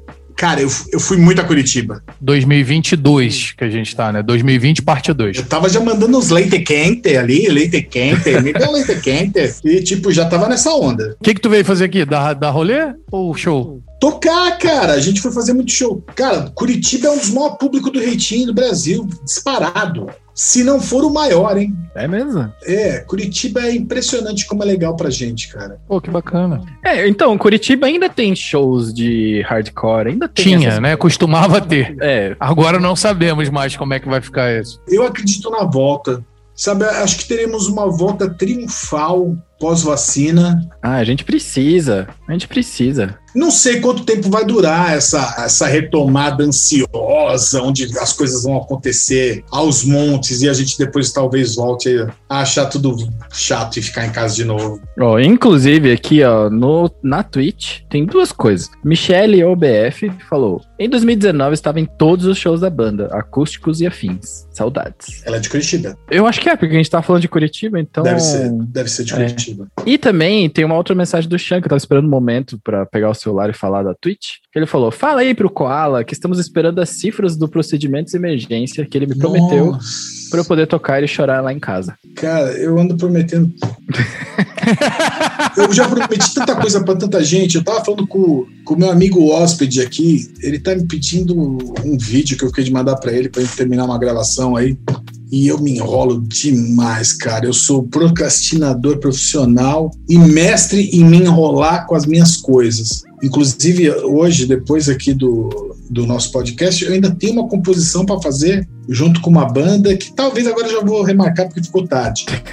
Mas, assim, é sempre remanejando horário, eu tô sempre enrolado, sabe? Eu não sei o quanto disso eu poderia evitar quanto é da minha personalidade, mas. Tá rolando bem até agora, né? Você, você tá, tá, tá vivo, tá tranquilo. É, dá uns probleminha aqui e outro ali. O time que tá ganhando não se mexe, né, cara? Ó, o Paraceta falou aqui no chat: fumei um vape com koala lá na Sociedade Abranches em 2009. O Paraceta que é batera, né? Aí, o Paraceta fumou um vape. Eu tava, eu tava ali fora, tava um frio do cacete, né? Isso aí já. Redundância falar que Curitiba tava frio, porém. Né? Curitiba tava frio, não acredito.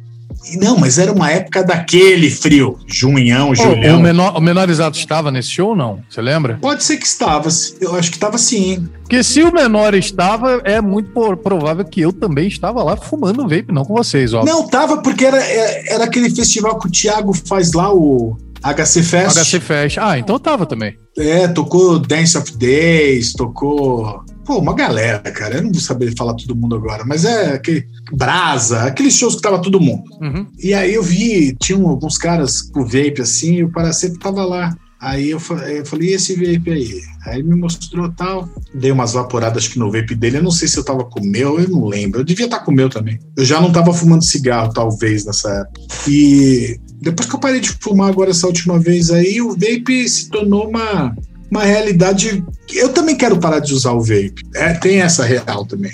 A gente fala que a gente sabe que ele é bem menos maléfico do que o cigarro, porém não é zero. E a minha, a minha expectativa é chegar no zero. Eu uso o, o, a minha, minha nick de 3 miligramas no, no mod Uhum. e uso em torno de 30 nos pods, 30, 35. Aí os pods, acho que o Salt Nick não tem menos do que isso, se eu não me engano, menos que 30. Até tem, mas assim, na maioria das vezes não são líquidos comerciais, principalmente líquidos gringos, a maioria não tem com menos de 20, pelo menos. Gringo não, é. Gringo é 35, 50. Tem os com 20, né? Acho que da Element, acho que tem com 20, se eu não me engano. Eu sei que a Beside Special Blends, que é apoiador nosso aqui, eles têm 20, 40. A Drink Collab, que é colaboração da Beside com a Cap Juice, que você curte. Sim, a Drink Lab é bem gostoso também. Também tem 20 e 40, é. Mas que eu sei de cabeça são os únicos, é. É, tem o, tem o Guilherme também, da Brain, né? Que ele faz em praticamente qualquer qualquer porcentagem. Né? Dosagem. É, não, mas ó, isso fica até minha dica pra, pra você e pra quem ouve a gente ou está assistindo.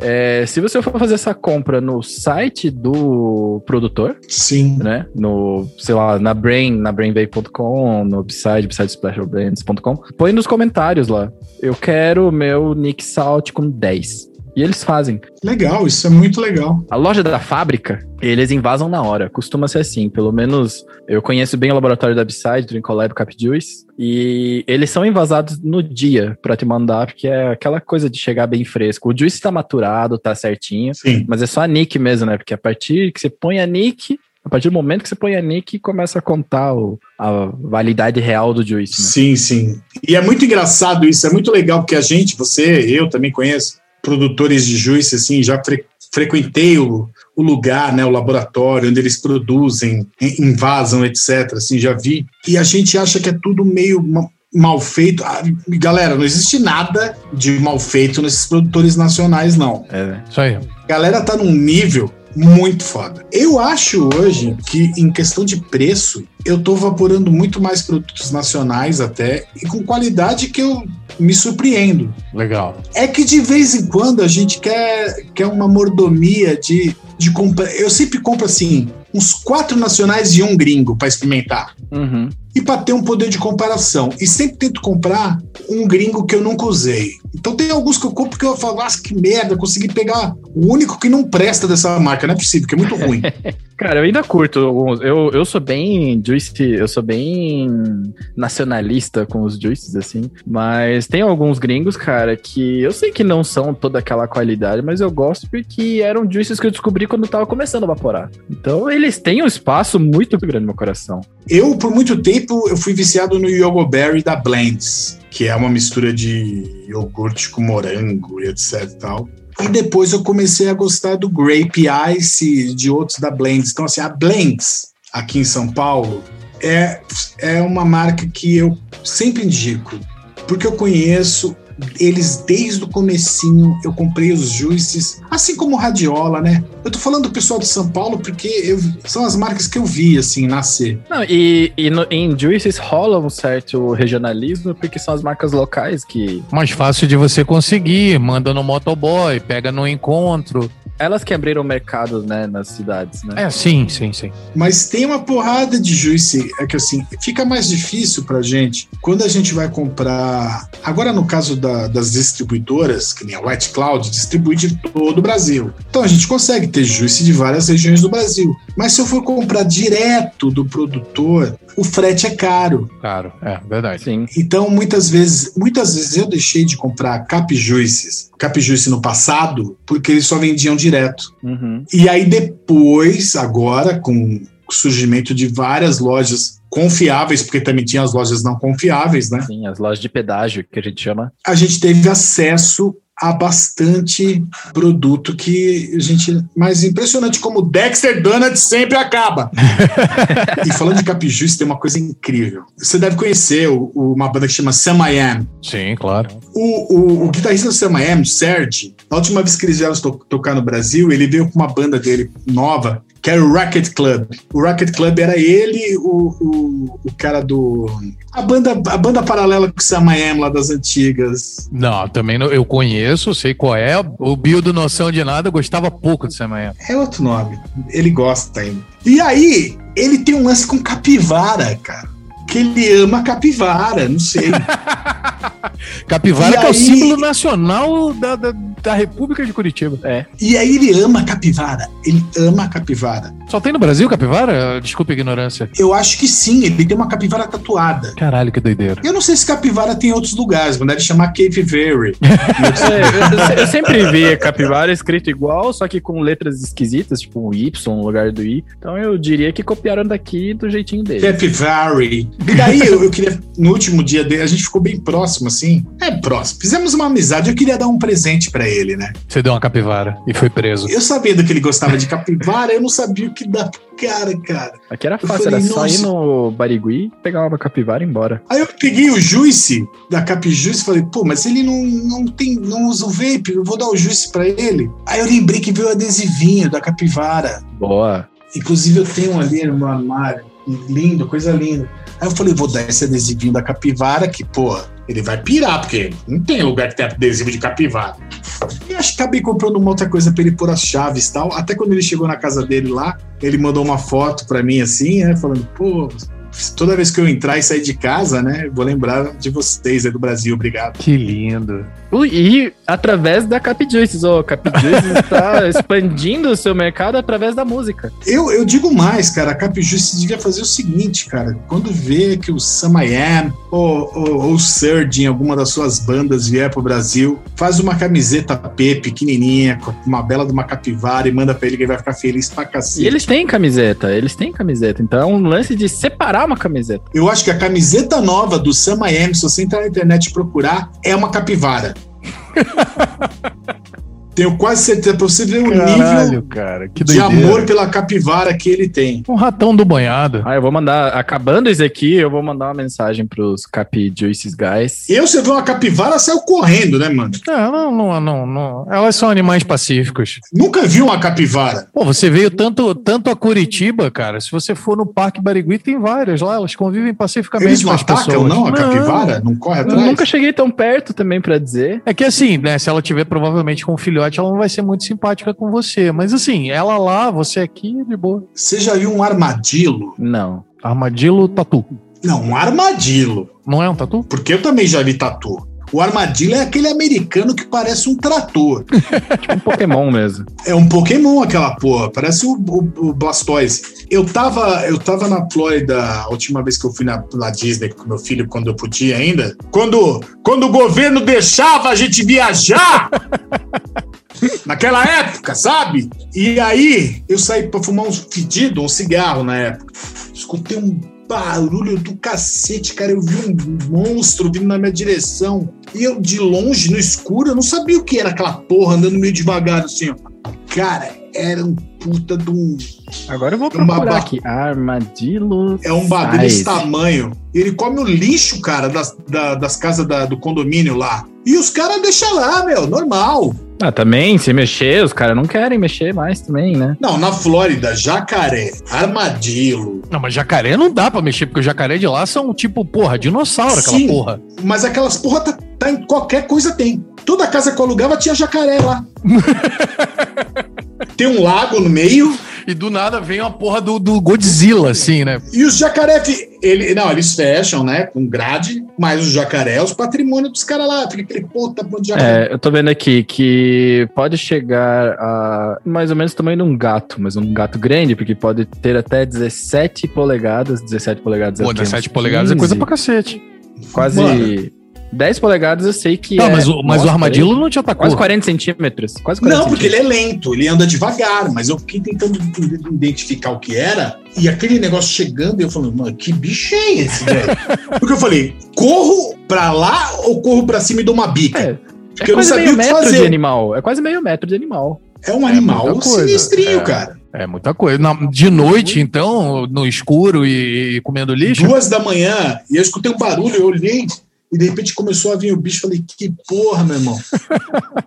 Mas é, não sei nem porque a gente entrou nesse papo não, de armadilha. Não tem problema, a gente vai para onde o papo leva a gente. Fica a dica, armadilho juices. A gente falou por causa da capivara, que você tava com medo das capivaras de repente serem agressivas. Elas não, é acho que não são, porque eu nunca ouvi pelo menos nenhum caso de capivara de que tenha atacado. Capivara. É, não, que tenha sequer atacado alguém. Foi atacado por uma capivara. Deixa eu ver, agora eu fiquei curioso e tô com o Google na minha mão aqui. Ataque de capivara. Tem um meme clássico de lá, mas é de Campo Grande, não é de Curitiba, que também tem bastante capivara, de um cara do Uber falando: "Moça, desculpa, infelizmente eu não vou poder te buscar porque eu atropelei uma capivara". Porque lá também tem bastante. Isso é clássico de Campo Grande. E deve acabar com o carro atropelar uma capivara, né? Ah, sim, é grande pra cacete. Ó, mas um ano atrás a, a prefeitura de Curitiba fez um alerta sobre o contato com capivaras. Mas apesar de dócil, não há como prever a reação de um animal silvestre. Não, e elas têm aquele carrapato, estrela, o caralho. Elas têm, elas têm uma ziquezeira. Ih, aí essa porra é foda. Mas você vê que animais que parecem inocentes às vezes não são, né? Koala, por exemplo. É, mas eu procurei aqui ataque de capivara Curitiba, não achamos nada. Não tem relatos nem notícias de ataques. É porque as capivaras daqui também, principalmente as do Barigui, elas já estão acostumadas com as pessoas, né? Tem um monte de gente que fica passeando no parque e tal. Então sempre deve ter alguém que quer dar um abraço, levar uma capivara, fazer um. um como é que é o nome daquele filme lá que os caras pegam o bicho, colocam no carro e vão dar um rolê? É, se beber não case. Se beber não case, é versão Curitiba. Do Mike Tyson.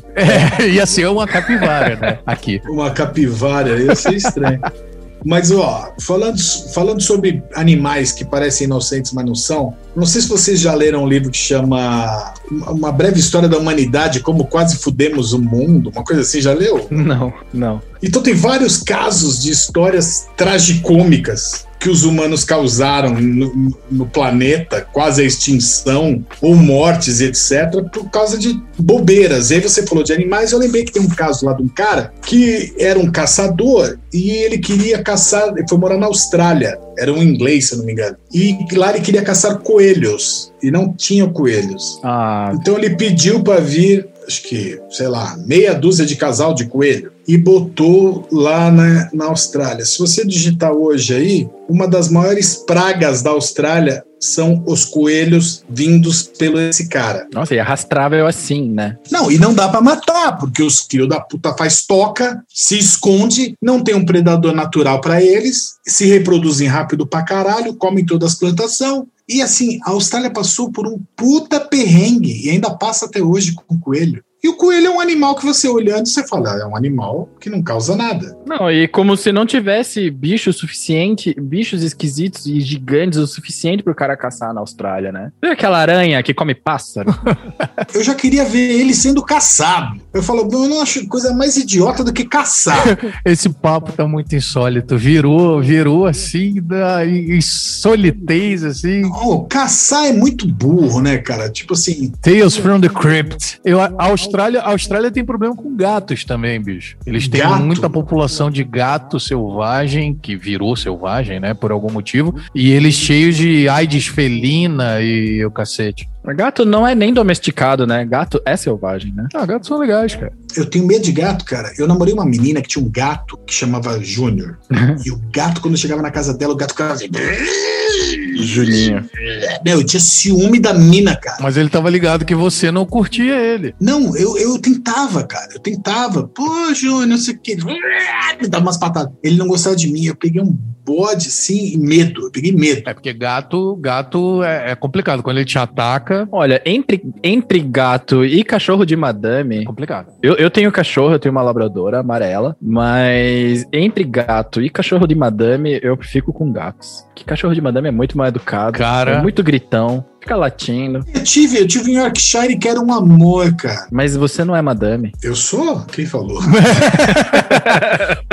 Só pra não perder o ponto. Mas, meu irmão, se o gato se fezar contigo e ele vier pra morder e pra te arranhar, cara, o gato tá acaba fudido. com a tua vida, maluco. O gato é foda. Porra, você é louco. E aí eu tinha esse Yorkshire, que era um amorzinho, ele faleceu de velhice, com 17 anos ano passado. Foi bem cuidado. Foi ficando velhinho de um jeito que não teve jeito, a gente teve que sacrificar. A minha esposa, cara, ela teve uma ideia maravilhosa, maravilhosa, que ela queria um novo animal de estimação. Então a gente saiu de um Yorkshire para um Golden Retriever. Opa! Ah, mas vai dizer, é maravilhoso, embora infernal, né? O, anima o animal que não tem filtro, ele pensa que o mundo foi feito para ele. E não tem foco também, né? Labrador é igual. Ele comeu a minha casa inteira já, tô mandando fazer móvel, porque ele já comeu sofá. Ele comeu um sofá. É, cara. Ele não tem nenhum ano ainda. Ah, mas depois melhora. A única coisa, eu queria saber do que é feito esse chinelo. Esse chinelo é o chinelo mais resistente do mundo. Aguentou? Porque ele não conseguiu arrancar nenhum pedaço e ele pega todo dia.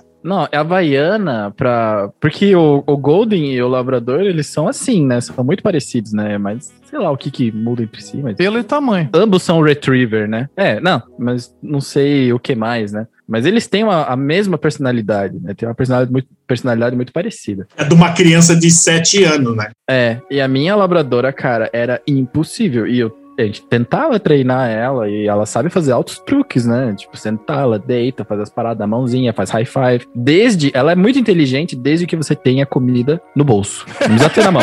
Pode estar no bolso, ela tá ligada, ela sente o cheiro, né? É, tem que, tem que andar com o snack. É, e daí que a gente tinha um sofá bem aqui atrás, porque aqui onde tá o monitor ficava tipo a TV, era salinha da TV. E o sofá não tá mais aqui, justamente porque ela. A gente deixou. Era um sofá desses de tecido meio rústico, assim, que parece um saco de toque-toque, né?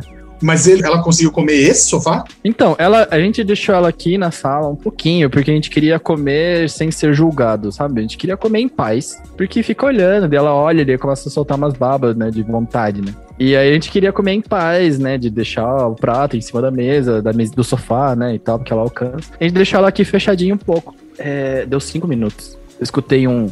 É, dessa duração, tipo. Daí eu falei, cara, o que aconteceu, né? E tinha um fiapinho, né? Que ela ficava de olho nesse fiapinho. Quando eu fui ver, a gente abriu. Cara, cinco minutos. Não foi tipo, nossa, negligenciaram a dog uma tarde inteira. Eu abri a porta, ela tava com aquela carona de feliz, assim, né? Tipo, olha só, eu puxei um fiapo e ela rasgou o sofá de lado a lado, de três lugares. Sim. E, bom, o que a gente fez? A gente só botou uma colcha em cima e ficou com isso, com esse sofá até ele morrer. Ela, minha casa de madeira, ela tirou um pedaço da madeira. um pedaço da madeira. Eu acho que o meu cachorro já teria comido a sua casa, viu, Miguel? É, então. Aí que. Mas isso melhora. Agora minha cachorra agora ela parece um ursinho de pelúcia ali. É, ela tá com quatro anos. Ah, eu gosto. Eu tô, tô esper- Quanto tempo que ela tá? Quatro anos. É o meu, tá com menos de um ano ainda. É, geralmente a galera fala em um ano o cachorro dá uma acalmada. Não, Golden Labrador é dois. Então o lance é passear pra caralho, jogar bolinha. E ele já tá, tá, tá beirando os 40 quilos já. Jogar bolinha. Eu só queria dizer que, se fosse um gato, nada disso teria acontecido com nenhum de vocês dois. Sim, mas eu ia acordar de madrugada com os olhos dele no escuro brilhando, me olhando Nem todo gato é assim, cara. ou fazendo todo gato barulho é tipo. Porque o, o gato, ele, ele é. Ele fica ativo nessas horas de crepúsculo, né? Então, tanto o anoitecer Depende do quanto gato, o amanhecer. Aí, Gato é meio satânico, cara. Gato é um. Ah, que Tá preconceito. ligado que existe um estudo, existe um estudo que mostra que os gatos, eles reconhecem comandos e a voz do dono. Eles ignoram mesmo. Eles só cagam pra isso. É. Vocês assistiram o Death Love Robots? Ah, eu começou agora a temporada 2, quero ver. É, mas veja o primeiro que já tem um negocinho. É, então. A primeira eu assisti. O primeiro episódio já, já demonstra que os gatos dominaram. Exato, isso aí já, esse que me puxou na hora. Assim, ó, só precisavam fazer o polegar opositor e o resto já era. Verdade, cara. É, você lembrou bem desse esse episódio, é marcante por causa disso. É, foi, o que- foi o que ficou pra mim também. Aliás, eu adoro Death, é, Death Love Robots, né? Uhum. Eu nunca sei a ordem certa, então eu tenho medo de falar cagada. Acho que é Death Love Robots. Tem a temporada 2 agora. Vou assistir a temporada 2 que estreou. Netflix, Olha aí, pandemia. ó. Pandemia, Não tem o que Netflix, bombando. Faça como eu. Faça filhos. Quantos filhos você tem? Eu, fiz- eu tenho um filho e fiz uma na pandemia. ah, você fez um agora na pandemia? Tua mulher tá grávida. Podia estar jogando bolinha pro seu Golden. Não, fiz uma menininha que vai chegar em outubro, tá? no ah, que forninho. bacana. Parabéns, parabéns. Legal. Valeu. Serviu de alguma coisa a pandemia, né? Me diz uma coisa, quando voltar os shows, você é um cara, você começou, quer dizer, começou não, né, uns 20 minutos atrás, você falou, não, eu tenho fé que vai ser um recomeço, não sei bem como, mas assim, primeiro show, você subiu no palco, Ah, vou descer na plateia, vou beijar na boca os homens, mulheres. Tipo, saliva não me atinge mais, né? Quero exposição total. quero vírus, quero, quero todos, todos os micróbios. Quero sovaco. A gente faz o. A gente fazia, né? Um churrasco dos assinantes do Vaporacast. E a gente tá falando, cara, desde que começou essa pandemia, que falou, cara, o próximo, o próximo vai ser o último. Vai durar três dias. Porque ninguém vai sobrar vivo daquilo lá. Eu, eu não bebo mais álcool há alguns anos já, né? Eu sou um cara que de vez em quando toma uma cerveja. Mas eu vou tomar um porre quando acabar tudo isso. Porque eu acho que a gente está passando por um momento que vai ser Merecido. uma história para contar para os nossos netos e filhos que vocês ainda não têm, que não sei se vocês têm, não, né? A gente vai ajudar eles na prova. Eles vão pedir ajuda. Como é que foi? Como é que foi a timeline da, da, da quarentena mesmo? Vô, o senhor tava vivo na pandemia, o senhor pegou a pandemia de 2020? Eu acho que o mais difícil vai ser co- contar, recontar a história política do que a gente está vivendo, Com vai ser certeza. difícil. Com Nossa, cara, a piazada tá fudida na escola, né? Com Tá certeza. fudida. A história, a história para se encarregar disso aí, meu amigo, vai ser louco. Os livros de história vão ganhar um dedo a mais de tamanho com as coisas que aconteceram esse ano. O que eu acho que poderia ser facilmente substituído simplesmente apagando essa parte da história, Apaga. É, não, não rolou, não rolou. porque eu acho que não merece ser guardado. Eu acho que seria uma boa apagar. Mas tem que, tem que guardar, porque senão. Se, hoje em dia já tem maluco que nega coisas que estão claramente registradas, imagine negar um negócio que não existiu, né? Você sabe que na, na Alemanha, na Alemanha o nazismo é matéria de escola e para eles é um tabu até hoje, né? Que eles têm assim uma vergonha profunda de tudo que aconteceu. As gerações de hoje ainda Tem uma diretriz no exército, né? Que você pode, inclusive, desobedecer se você achar que precisa. é um tabu enorme ainda hoje. É lógico que em devidas proporções, totalmente outro caso. Uhum. Eu acho que a gente tem alguma coisa para ser estudada aí sim, para que não repitamos certos erros. E quando eu digo certos erros, eu sou um cara de pouco conhecimento político. Eu me dedico a tentar entender o ser humano, não não o que partido e etc. Uhum. Mas eu acho que o ser humano, independente do partido, ele pode tomar atitudes que são comunitárias, que defendem o bem comum.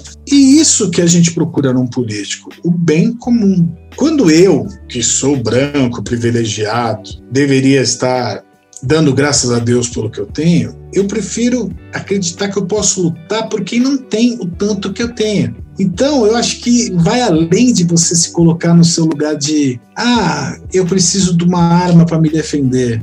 Porra, mas eu também precisava dar um pouco de educação para quem está segurando a arma naquela outra ponta, para que ela soubesse que ela tem uma outra saída que não segurar a arma. Sim. Porque senão eu vou ficar só matando aquele cara que está com a arma na mão até quando? Se eu for e faço uma propaganda só de coisa que ele nunca vai ter na vida, na televisão. É difícil, cara. A molecada da favela cresce vendo os caras do tráfico tendo moto, tendo mulher, tendo as roupas da hora, um ouro, um relógio. E aí os caras vão falar o quê? Vou estudar para ser advogado? Ou vou ser igual esse praceiro aqui? Não vejo advogado aqui dentro. Sim. Ele toma de referência o que ele vê. Não, e, e assim, não desmerecendo a favela, né, óbvio, mas pega aí uma, uma classe média baixa, um colégio público normal, no qual a gente tem uma, uma galerinha que tem mais grana, outra galerinha que tem menos grana, já chega, sei lá, com um celularzão top na aula, essas coisas assim, e o colega do. Cara, eu nunca teria, assim, a, a, a grana que minha família tinha quando eu era adolescente nunca me pagar o smartphone.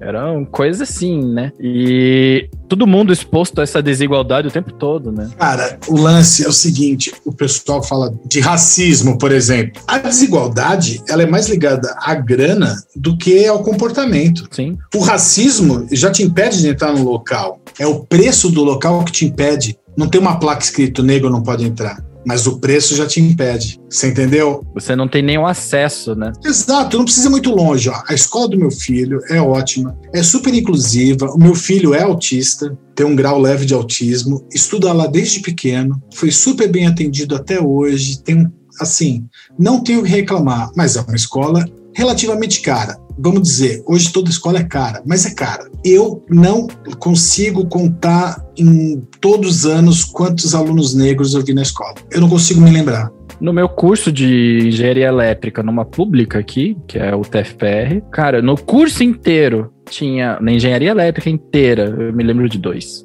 apenas. E eu acho que isso é a maior demonstração que a gente precisa ter para entender o racismo estrutural. Tipo, né? Olha, olha para o lado, né? Olha para o lado, né? O racismo ele é estrutural. Ele não é uma questão do que eu sinto, do que o outro sente. Ele acontece né, em todas essas pequenas coisas, te dando dicas. E como também hoje é o dia do orgulho é orgulho da LGBT hoje, né? Não, é contra a homofobia. Dia Internacional da Luta contra a Homofobia. Contra a homofobia. Então, é um outro assunto também que essa geração, essa molecada de hoje, meu filho, minha filha, futura filha, e toda essa molecadinha menor, eles vão viver num mundo muito, muito mais melhor. livre, sem preconceito. Com certeza. A cabeça deles é muito mais livre. Eu tenho altos papos com meu filho. Meu filho me questiona coisas que eu jamais conversei com meu pai em toda a vida. Meu pai faleceu aos 68 anos de idade, teve coisas que eu nunca falei com ele na vida,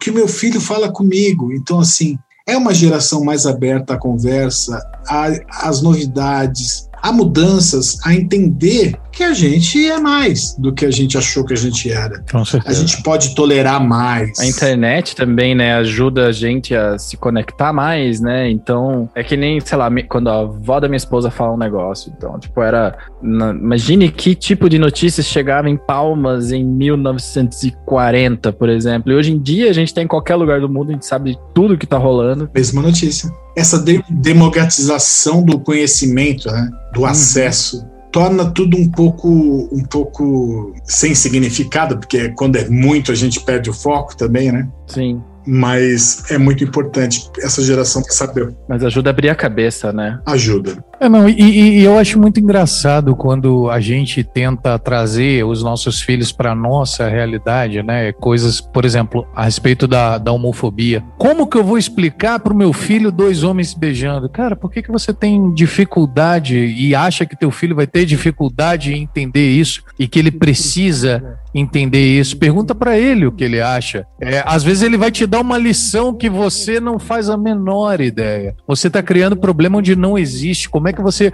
vai explicar? Imagina só que coisa absurda. Você tem que explicar para o seu filho como que duas pessoas se amam. Olha que coisa triste. É, exatamente. Eu já fui surpreendido por essa pergunta num nível mais catastrófico ainda e inusitado. Mas eu expliquei dessa forma, com, explicando sobre o amor, né? O meu filho, ele é um viciadinho em YouTube, etc. Ele vai fazer 10 anos. E o ano passado, eu me lembro que a gente foi deitar para dormir, eu sempre leio um gibi, alguma coisa para ele, assim, e ele perguntou para mim com a maior naturalidade do mundo o que era sexo anal. E eu falei. Já começa que não pode rir para começar a conversar essas coisas, né? Tipo... Não, e o choque na hora do caraca, que da onde esse moleque tá tirando essas porra, meu Deus do céu? De onde ele viu isso? O que que eu vou falar para ele? Eu pensei durante uns 30 segundos e ele, pai, mas o que é essa. Eu falei, eu vou falar a verdade.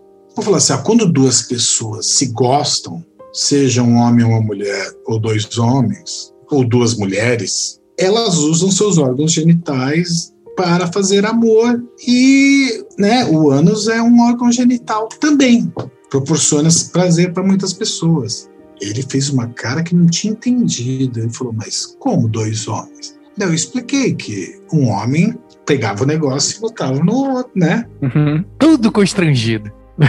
Não, eu não sabia o que falar. Nessa idade a gente é constrangido até de falar das meninas, imagine só. Mas eu queria falar para ele saber a verdade para que ele não saísse por aí falando, uhum. tipo, que nem um idiota, sabe? Aí eu lembro que ele até virou para mim e falou assim: no brioco? aí eu falei para ele: é, filho, no brioco. Aí ele falou: no meu brioquinho? Eu falei: não. No seu. Aí é com você. no se... Ainda não, pelo menos, né? Aí ele falou para mim: não, não, isso aí eu não vou querer, não. Pai, falei: ó, oh, filho, você tem a sua vida inteira para descobrir o que você vai querer ser. Eu só quero que você seja feliz. A todas, a, todas as escolhas que você vai fazer são suas, não são minhas. Onde você vai trabalhar, com quem você quer sair, quem vão ser seus amigos. Eu vou te dar conselhos mas eu nunca vou poder te impedir de tomar nenhuma atitude. E aí ele ficou feliz. E eu, eu, tenho, eu tenho contato bem próximo com um casal de, de mulheres. E ele também, né? E aí ele sempre fala delas assim, tipo, ah, que nem a tia tal e a tia tal. Eu falo, é. Ah, então, então pode, né? Elas se amam. Eu falo, elas se amam. Então acho que desde pequeno ele já sabe, tipo, na, na minha casa, eu e minha esposa, a gente fala isso, que o amor é livre, que você pode amar quem você quiser e que a gente foi feito para amar quem a gente quiser. E eu quero que ele cresça com isso em mente. E é isso que ele vai precisar. Se eu puder deixar hoje uma coisa para ele, eu falaria: eh, se eu fosse morrer hoje e pudesse deixar apenas uma frase para ele, eu deixaria escrito: ame e não fume. Só isso.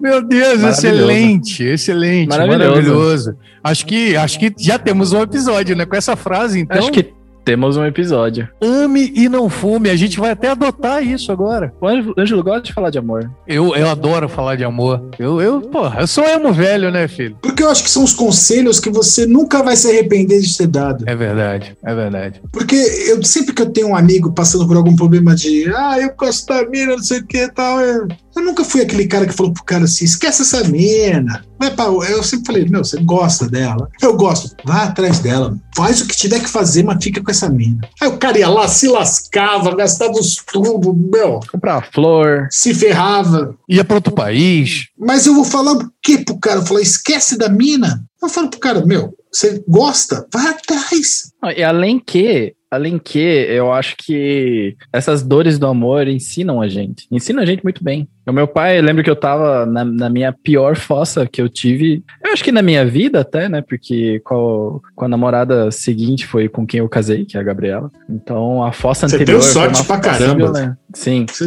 teve uma fossa na vida. Hum, mas foi uma fossa assim que, cara, era tão maluco que foi tipo um intensivão, assim, sabe? Real. E eu, eu lembro que eu tava todo, né? Pô, que mundo injusto, né, cara? Que sacanagem. Meu Puta mundo falou, injusto, meu. Puta mundo injusto. Mas ele falou assim: olha, você não vai ter esse sentimento tantas vezes. Aprenda com ele. Olha, ele E não tipo, aprenda. Não é tipo, aprenda, nunca mais confiar. Não, aprenda. Foi sábio, foi sábio. Tem coisas importantes nessa lição. Você sabe que eu já, eu já sofri num nível, cara, de amor, de desespero. Teve uma que eu cheguei a perder 20 quilos em um mês. Nossa. Não comer. Ia na igreja rezar. Então, então, o meu não foi o intensivão, então. Retiro o que eu disse. Você pode pensar tudo. Eu cheguei a levar flor na porta da casa da pessoa um mês, todos os dias da semana. É tudo que você pode imaginar, cara. Tudo, tudo. Caraca, teve que vir o Koala aqui pro Miguel falar de amor, rapaz. É impressionante. Credo.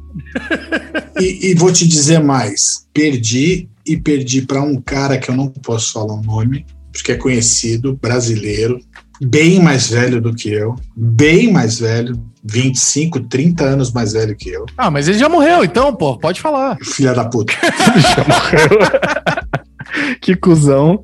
Policial, Cara, vai sobrar pouca com gente. mais, mais de 100 homicídios nas costas. Vai sobrar pouca gente. Olha, nesse caso, eu acho que quem, quem se deu bem foi você, cara. É, quando eu faço o retrospecto, eu penso, nossa, uma pessoa que me trocou por um homem que já tem um histórico de violência desse nível.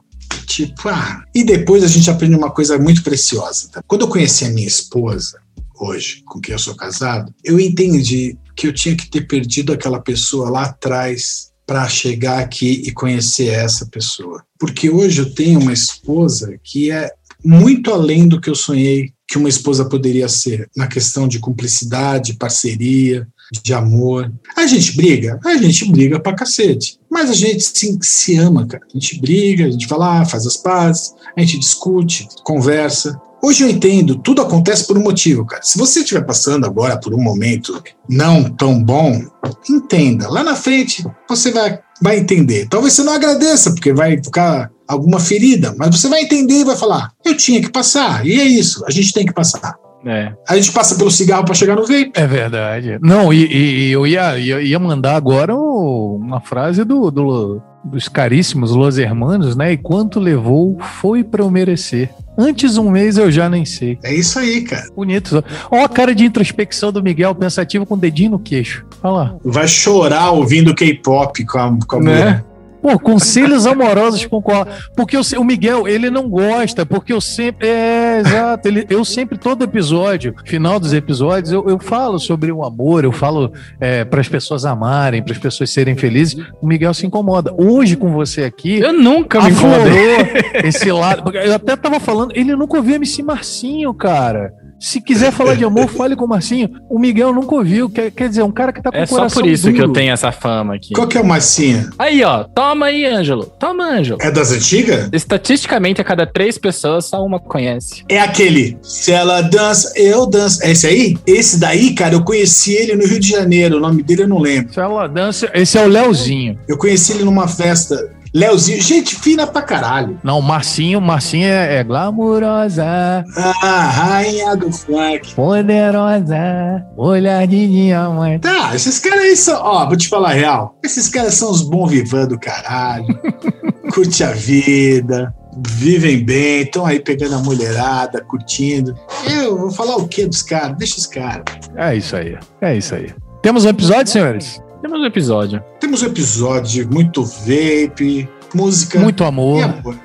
conselhos do Koala, Música e amor. E capivaras. capivara. Vamos fazer um bloco, um bloco fixo, cara, com Koala, assim, tipo, a gente pede pra ele gravar 40 segundos conselhos sentimentais do Koala. Conselhos sentimentais. Ó, jovens, Mande Né? perguntas de relacionamento para o Koala. Talvez você perca um pouco de dinheiro, desespero e a sua vida né, fique miserável, Mas, mas você precisa passar por isso. Você vai aprender lições valiosas. Lições A valiosas, gente é pode verdade. terminar. A gente pode falar assim, jovem, você que está agora passando por um momento difícil, acredite, vai piorar. Vai piorar. Exatamente. Cara, no final de cada episódio, a gente sempre faz as recomendações. Então, assim, não tem nenhum tipo de restrição para recomendação. A gente já recomendou de tudo aqui: air fryer, lâmpadas inteligentes, é, a melhor livros, indicação que eu dei foi música, enfim, qualquer coisa, fouet, o que você quiser. Bom, Miguel, o calma, calma, calma, calma, calma. O Miguel vai começar para você poder pegar ali entender. qual que é a da parada e eu fico por último, você você vai no meio. Miguel, por é, gentileza, é, tô, suas recomendações da semana. Não, não, não, rápido, Miguel, rápido, rápido, que você fica me não, pressionando. Mas é que, é que eu, tô, eu tô entre dois programas. Quando eu, eu, tenho que fazer, agora você tem que fazer, vai rápido, vai, vai, vai, vai, vai, vai, vai. Tá, o que eu vou recomendar nessa semana é uma série que tem Netflix, mas não é do Netflix, então tem, sei lá, umas duas temporadas, que chama Grand Design. É uma série sobre arquitetura e construção, basicamente. Só que é diferente do que vocês estão acostumados a ver. Não é tipo os caras chegando numa casa toda bonita e falar: olha só, é, que casa legal e custou muita grana. É um arquiteto muito bom, é, uma, uma, é da TV inglesa. Então ele faz umas três ou quatro visitas em cada obra. Assim. Ele chega, claro, tem que ser um design grandioso, uma parada fora do comum. Mas ele chega, conversa com os donos e fala: Ó, oh, como é que você tá fazendo isso? Os caras, ah, não contratei arquiteto porque tava fora dos gastos, tava fora do orçamento, a gente quer fazer isso, isso, aquilo. E às vezes dá certo, às vezes não dá certo. A maioria das vezes dá certo. Então, veja se você gosta de arquitetura, gosta de obra, gosta de perrengue. E, e o que é mais legal, o que eu acho mais legal é que não são gente, não é gente ricaça. Não é gente que tá, tipo, dinheiro ilimitado ali para fazer o que quiser. Não, tipo, boa parte dessas pessoas é gente como a gente que tem uma visão fora fora do comum. E é uma série muito boa, assistam. Rodrigo Koala, suas indicações para nossos ouvintes. Eu só, eu só posso falar uma coisa? Não.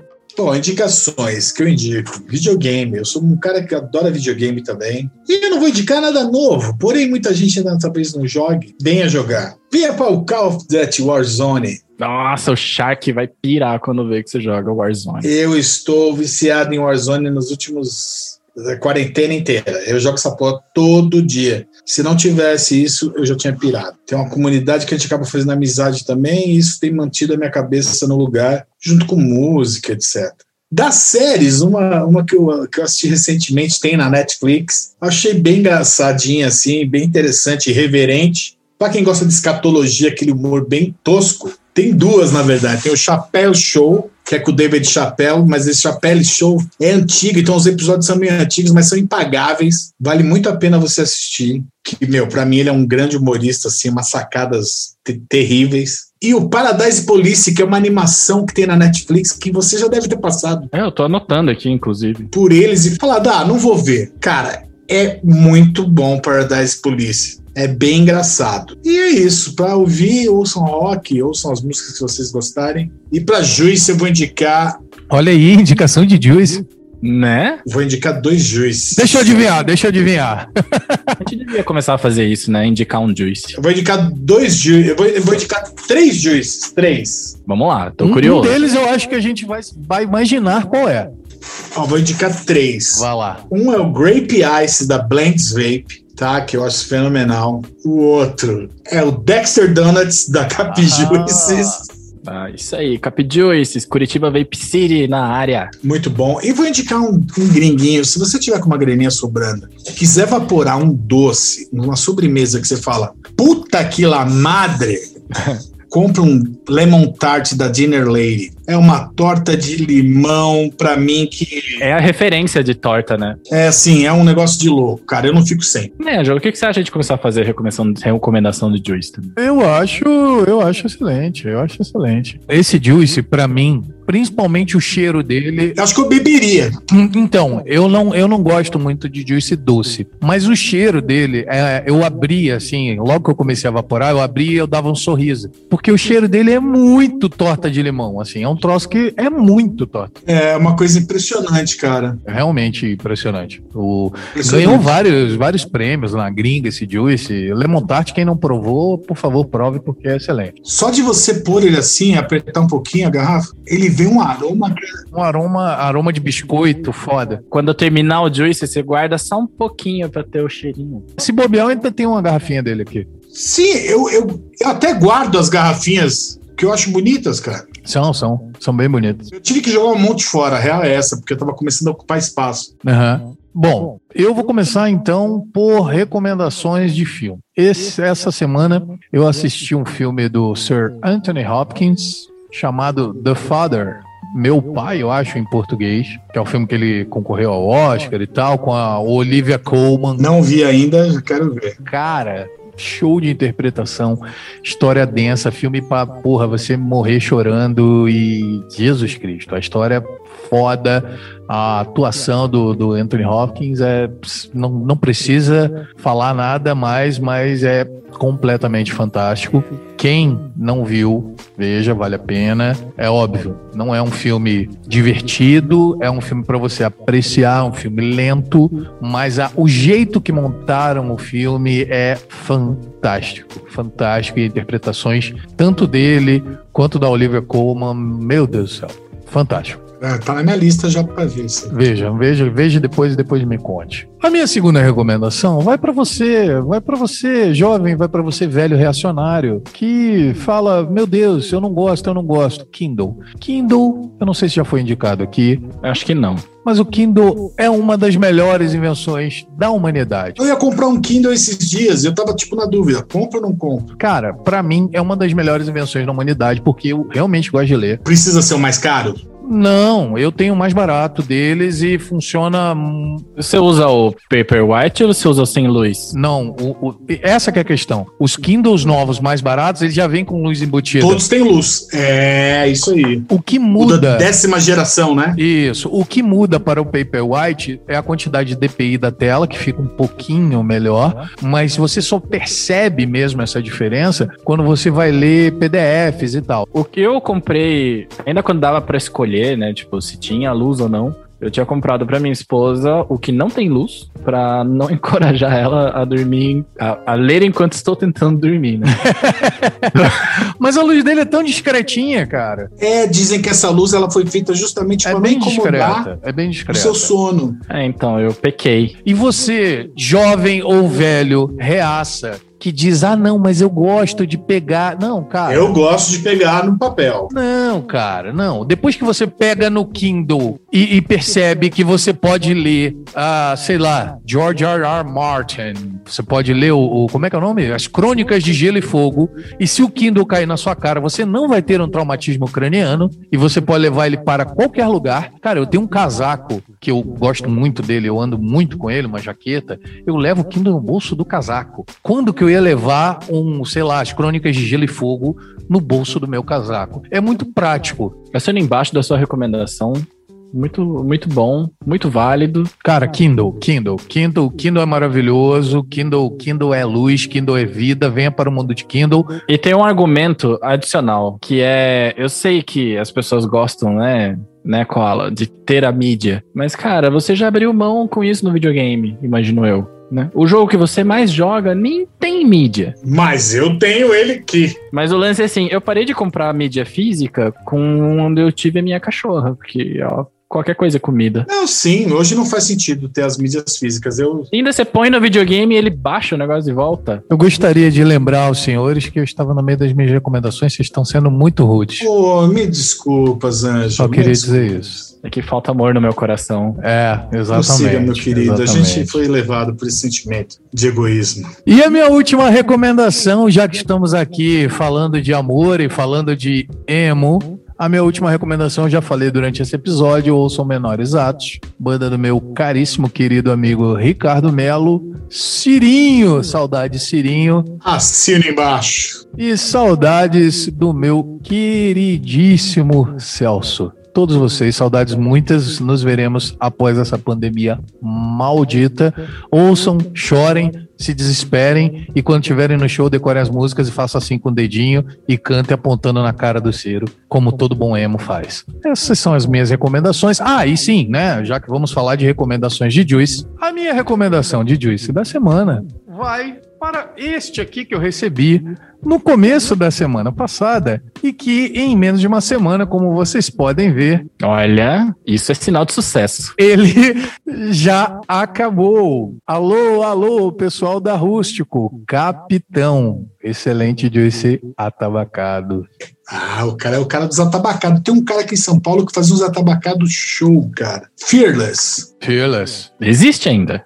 Existe, né? Tá forte. Era o, era o top dos atabacados aqui, que eu cheguei a provar, assim. Hoje eu sei que deve ter coisas mais novas, mas eu atabacado não é meu forte. Ó, então, eu já pensando e sabendo, imagina, na verdade eu imaginava, esperava que o Ângelo fosse falar da Rústico. Eu trouxe uma, vou trazer uma recomendação para você, Koala, não para você ah. ouvinte. Pode ser para o ouvinte também. Mas você falou que você gosta de sobremesa, você gosta de fruta. É, a minha recomendação é um juice da linha nova da Upside, que se chama Hard Melons. Tem um trocadilho aí, imagino eu, se não tiver, eu vou ficar decepcionado. Que é Frozen Yogurt de melão com papaya. É, a papaya, ela tem um papel aqui de dar uma suavizada, porque a, a, muitas, muitos flavors de melão são muito, sei lá, Joativos, né? são enjoativos, eles são meio pungentes, assim, na, na, na, É bom, eu adoro melão. E dá uma dorzinha de garganta também, né? Harsh. É, mas a papaya, ela resolve esse problema e esse tal do frozen yogurt.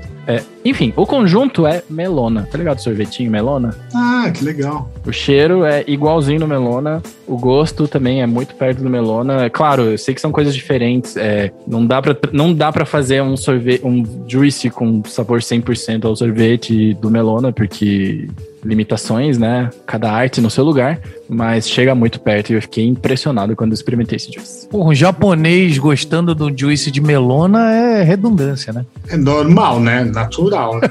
é redundante, né? Mas é, a minha cabeça já explode que eu achava que melona era um sorvete japonês e não, é coreano. Puta que pariu, você acabou com tudo agora. É, pois é, né? Eu jurava que era japonês também. Asiáticos.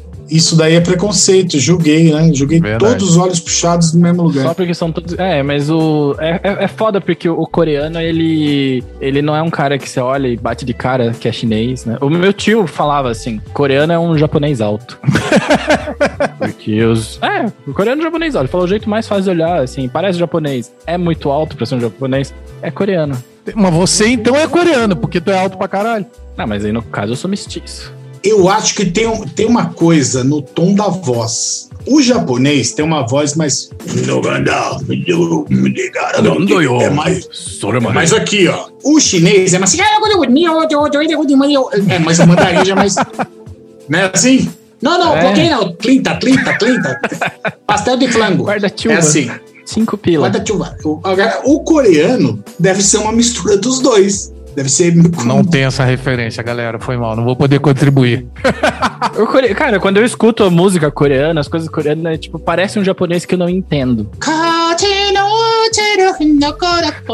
Meu Deus do céu. K-pop é um bagulho que eu não, que eu não entendo. K-pop, eu me rendo, eu me rendo. Eu não entendo porque eu não consigo entender a letra, eu não consigo entender as coreografias. Ah, mas as letras são bonitinhas, as letras são bonitinhas. As coreografias, as paradas eu não entendo, isso é real. Posso te falar, vou te confessar um negócio que é triste. Eu acho deprimente gente muito bonita. Pra gente que é feio, mal acabado, eu acho que é um motivo a mais para se sentir excluído da sociedade. Eu não gosto de filmes nem séries que tem gente bonita. Isso é uma realidade, não é zoeira. Gente, que, que, que gente estranha. Que quer dizer que é um, um outro público, quer dizer que não. Cara, pega aí, qualquer, pega o Netflix, não olha o nome, procura tipo uma série cujos atores são bonitos. É infanto juvenil, cara. Não, não tem graça pra gente mais. Tipo assim, é o Vampire Diaries. É. Ou, é, ótimo exemplo, inclusive. Ou Supernatural. Supernatural, minha mulher adora. Assiste Mas é que dia. Supernatural também é tipo cigarro, né, cara? O negócio tá faz 20 anos, né? A pessoa passou 20 anos assistindo. Ela tá assistindo, ela tá assistindo agora a oitava vez essa temporada.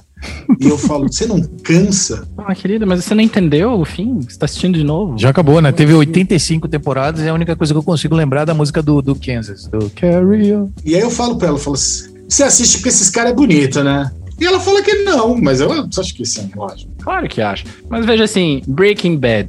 É unanimidade em falar que se não é uma das melhores séries, é a melhor série. Tem alguém bonitão lá? É o top 5 das melhores séries. É, tá ali, né? Não, não tem. É, bota Game of Thrones. Tinha gente bonita.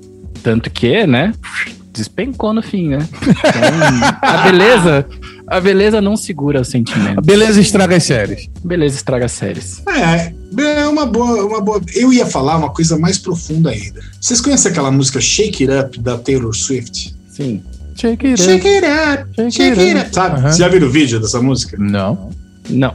Meu filho, uma época, tava viciado nisso quando era pequeno, nessa música e tal. E um dia eu fui ver o clipe. Cara, eu chorei com o clipe de me sentir um nada perante tanta gente bonita, corpo esguio, dançando, feliz. E eu tava num pior dia da minha vida, me sentindo uma merda, gordo, feio. E eu falei, cara, é, é deprimente uma pessoa ter que assistir isso. Se comparar isso, né? Eu acho deprimente. Eu acho deprimente. Se você não. E aí tem toda a estética da Good Vibes que hoje tá em alta. Good Vibes! Gratidão, gratiluz, gratiluz. Good Vibes o caralho, mano. Meu, Good Vibes o caralho. Bater palma pra sol, essas porras, isso é coisa de hippie, velho. Você tem que estar tá muito na, na. Tua vida tem que estar tá muito resolvida pra você estar nessa felicidade aí. Bater palma pra sol, no, por, no arpoador, não sei o quê. A realidade é outra, parceiro. É verdade. Isso é verdade. E aí eu tenho essa, essa birra com gente bonita. Puxa, gente, também não posso colaborar. Deve ser uma invejinha. Tanto que os artistas que eu mais gosto são feios. Tanto que eu tô tentando imitar aqui, você viu meu cabelo? Tô tentando imitar, já me falaram que eu tô parecendo. Você tá a cara do Max Cavaleira, velho. O Steven Seagal. Steven Seagal. Você com o cabelo solto, aquela cara meio assim, ó. Você tá com a, com a cara do Max Cavaleira. É, o Steven Seagal tem aquela cara que parece uma tábua, assim, né, cara? É que o cabelo dele começa Desse tamanho, aqui, né? assim. A testa dele começa aqui em cima, né? É, um dia deve ter começado aqui, mas vai subindo, né? Meu cabelo tá comprido, cara. Eu, eu, ó, eu não corto meu cabelo desde a pandemia, cara. O cabelo não caiu. Ele está celebrando a não calvície. Ele tá celebrando a não calvície, é verdade. Não, eu- todo mundo que sempre me via de boné sempre tinha uma pergunta. Ele é careca. Mas tu tinha o cabelo curto, né? Você não tinha cabelo grande. Sempre tive cabelo curto. E agora, depois de velho aí, porra, vou deixar o cabelo crescer. Depois de velho, eu assumi que agora você headbanger, caralho! É Red Benz. Agora aqui é emo de school. É isso aí. Rodrigo Koala, muito obrigado pela tua participação, meu querido. Muito obrigado por dispensar. Valeu, galera. Nem, nem parece que passou sete horas que a gente tá aqui. É, não, passou quase duas e meia já. O tropeço vai bater na gente. Sim, é. Nosso, nosso editor, ele, ele fica puto quando a gente manda episódio muito grande pra ele. De verdade, muito obrigado por tirar esse tempo aí pra conversar com a gente. A gente, de verdade, porra, falo por mim, mas dá pra ver pela carinha do Miguel, é, que a gente curtiu pra caralho conversar contigo. Faz aí o teu jabá, fala como é que a galera pode te encontrar nas redes sociais e etc. Ah, eu tô sempre aí nos Twitter, eu adoro Twitter, então vai lá, Twitter. Não lembro meu Twitter. Koala Reitinho ou Rodrigo Koala? Meu, no Twitter você vai encontrar Vamos ver, pera aí. Rodrigo, é Koala Reitin. Reitin é com dois Z's, tá? H-A-T-E-E-N. E Spotify, Reitin, Instagram, Reitin Oficial, ou Rodrigo Koala no Instagram também. Pode adicionar lá e chamar pra trocar ideia, qualquer coisa. Agradeço vocês, porque, meu, a gente tá tão sozinho, né, cara? Tanto tempo que eu acho que É verdade. a maior demonstração de por que a gente ficou aqui tanto tempo é essas, essa vontade de conversar, de abrir assuntos, de, de poder falar sobre as coisas que a gente gosta, né? O quanto isso faz falta. E conhecer pessoas novas, trocar ideia. Pessoas legais, né? Pessoas legais, inclusive. E vocês são, são pessoas muito legais, que eu adorei conhecer, espero conhecê-los pessoalmente, no tal churrasco, esse de preferência. Opa! Não, esse tem, tem, um, tem um plot twist ainda. calma Você lá. esqueceu de passar o contato mais importante, que é o teu contato no Call of Duty. Lá, como é que chama o negócio? Ah, se você quiser me adicionar, como o Call of Duty é aberto, o meu número, você pode jogar tanto do PS4 com Xbox com PC. Acontece que para eu poder passar esse número, eu teria que saber o meu número da Activision, que eu não sei. Então, que você tiver Xbox, fica fácil. É Rodrigo Koala 2, com o número 2. Rodrigo Koala 2 no Xbox. Já tinha um. Tinha, eu fui banido. Chitando, né? Não foi. Foi dando rage. Eu fui banido há muito tempo atrás, quando era só Rodrigo Koala, porque eu desbloqueei um videogame. Aí quando ele conectou na internet, Hum, Ele clicou. Xbox Tô 360, ligado. não? É Xbox É. 360 ainda.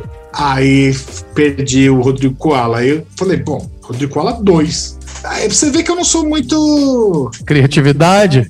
Criatividade é a palavra certa. Tá vendo? Até esqueci. Tem um cara que trabalha com composição e com palavras. Parabéns. É porque a sua criatividade já foi. Já, você já tá usando ela. Eu tô usando. Cara, aliás, eu era eu estar fazendo uma música agora. Peço desculpas para os meninos da banda Altera, que é uma grande banda de rock com quem eu tô trabalhando atualmente. Aliás, tô trabalhando com tanta gente, né? Mas eles são uma grande banda de rock aqui de São Paulo que eu estou ajudando no repertório. Junto com meu amigo produtor Gil Daga, ganhador de Grammy. É, só gente, eu só conheço gente muito boa. Né? Inclusive vocês. Inclusive o Opa. Paracast. Opa! Vaporacasters, um beijo grande para todos que ficaram até aqui, para vocês também. Um prazer Obrigado e lembrem, amem e não fumem. Muito bom, muito bom. Vai virar nosso, nosso lema agora. Serião. Isso aí. Então, palavras finais, Miguel? Amem e não fumem. Muito bom. O Vaporacast fica por aqui. Até semana que vem. Um grande beijo no coração de todos vocês. Adeus. Falou! Adeus.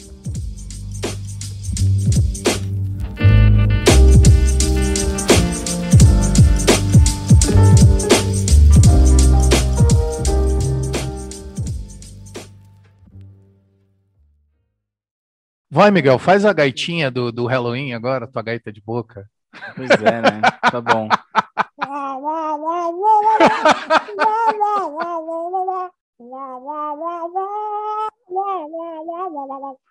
Este podcast foi editado no Estúdio Papaya. Saiba mais em opapaya.com.br.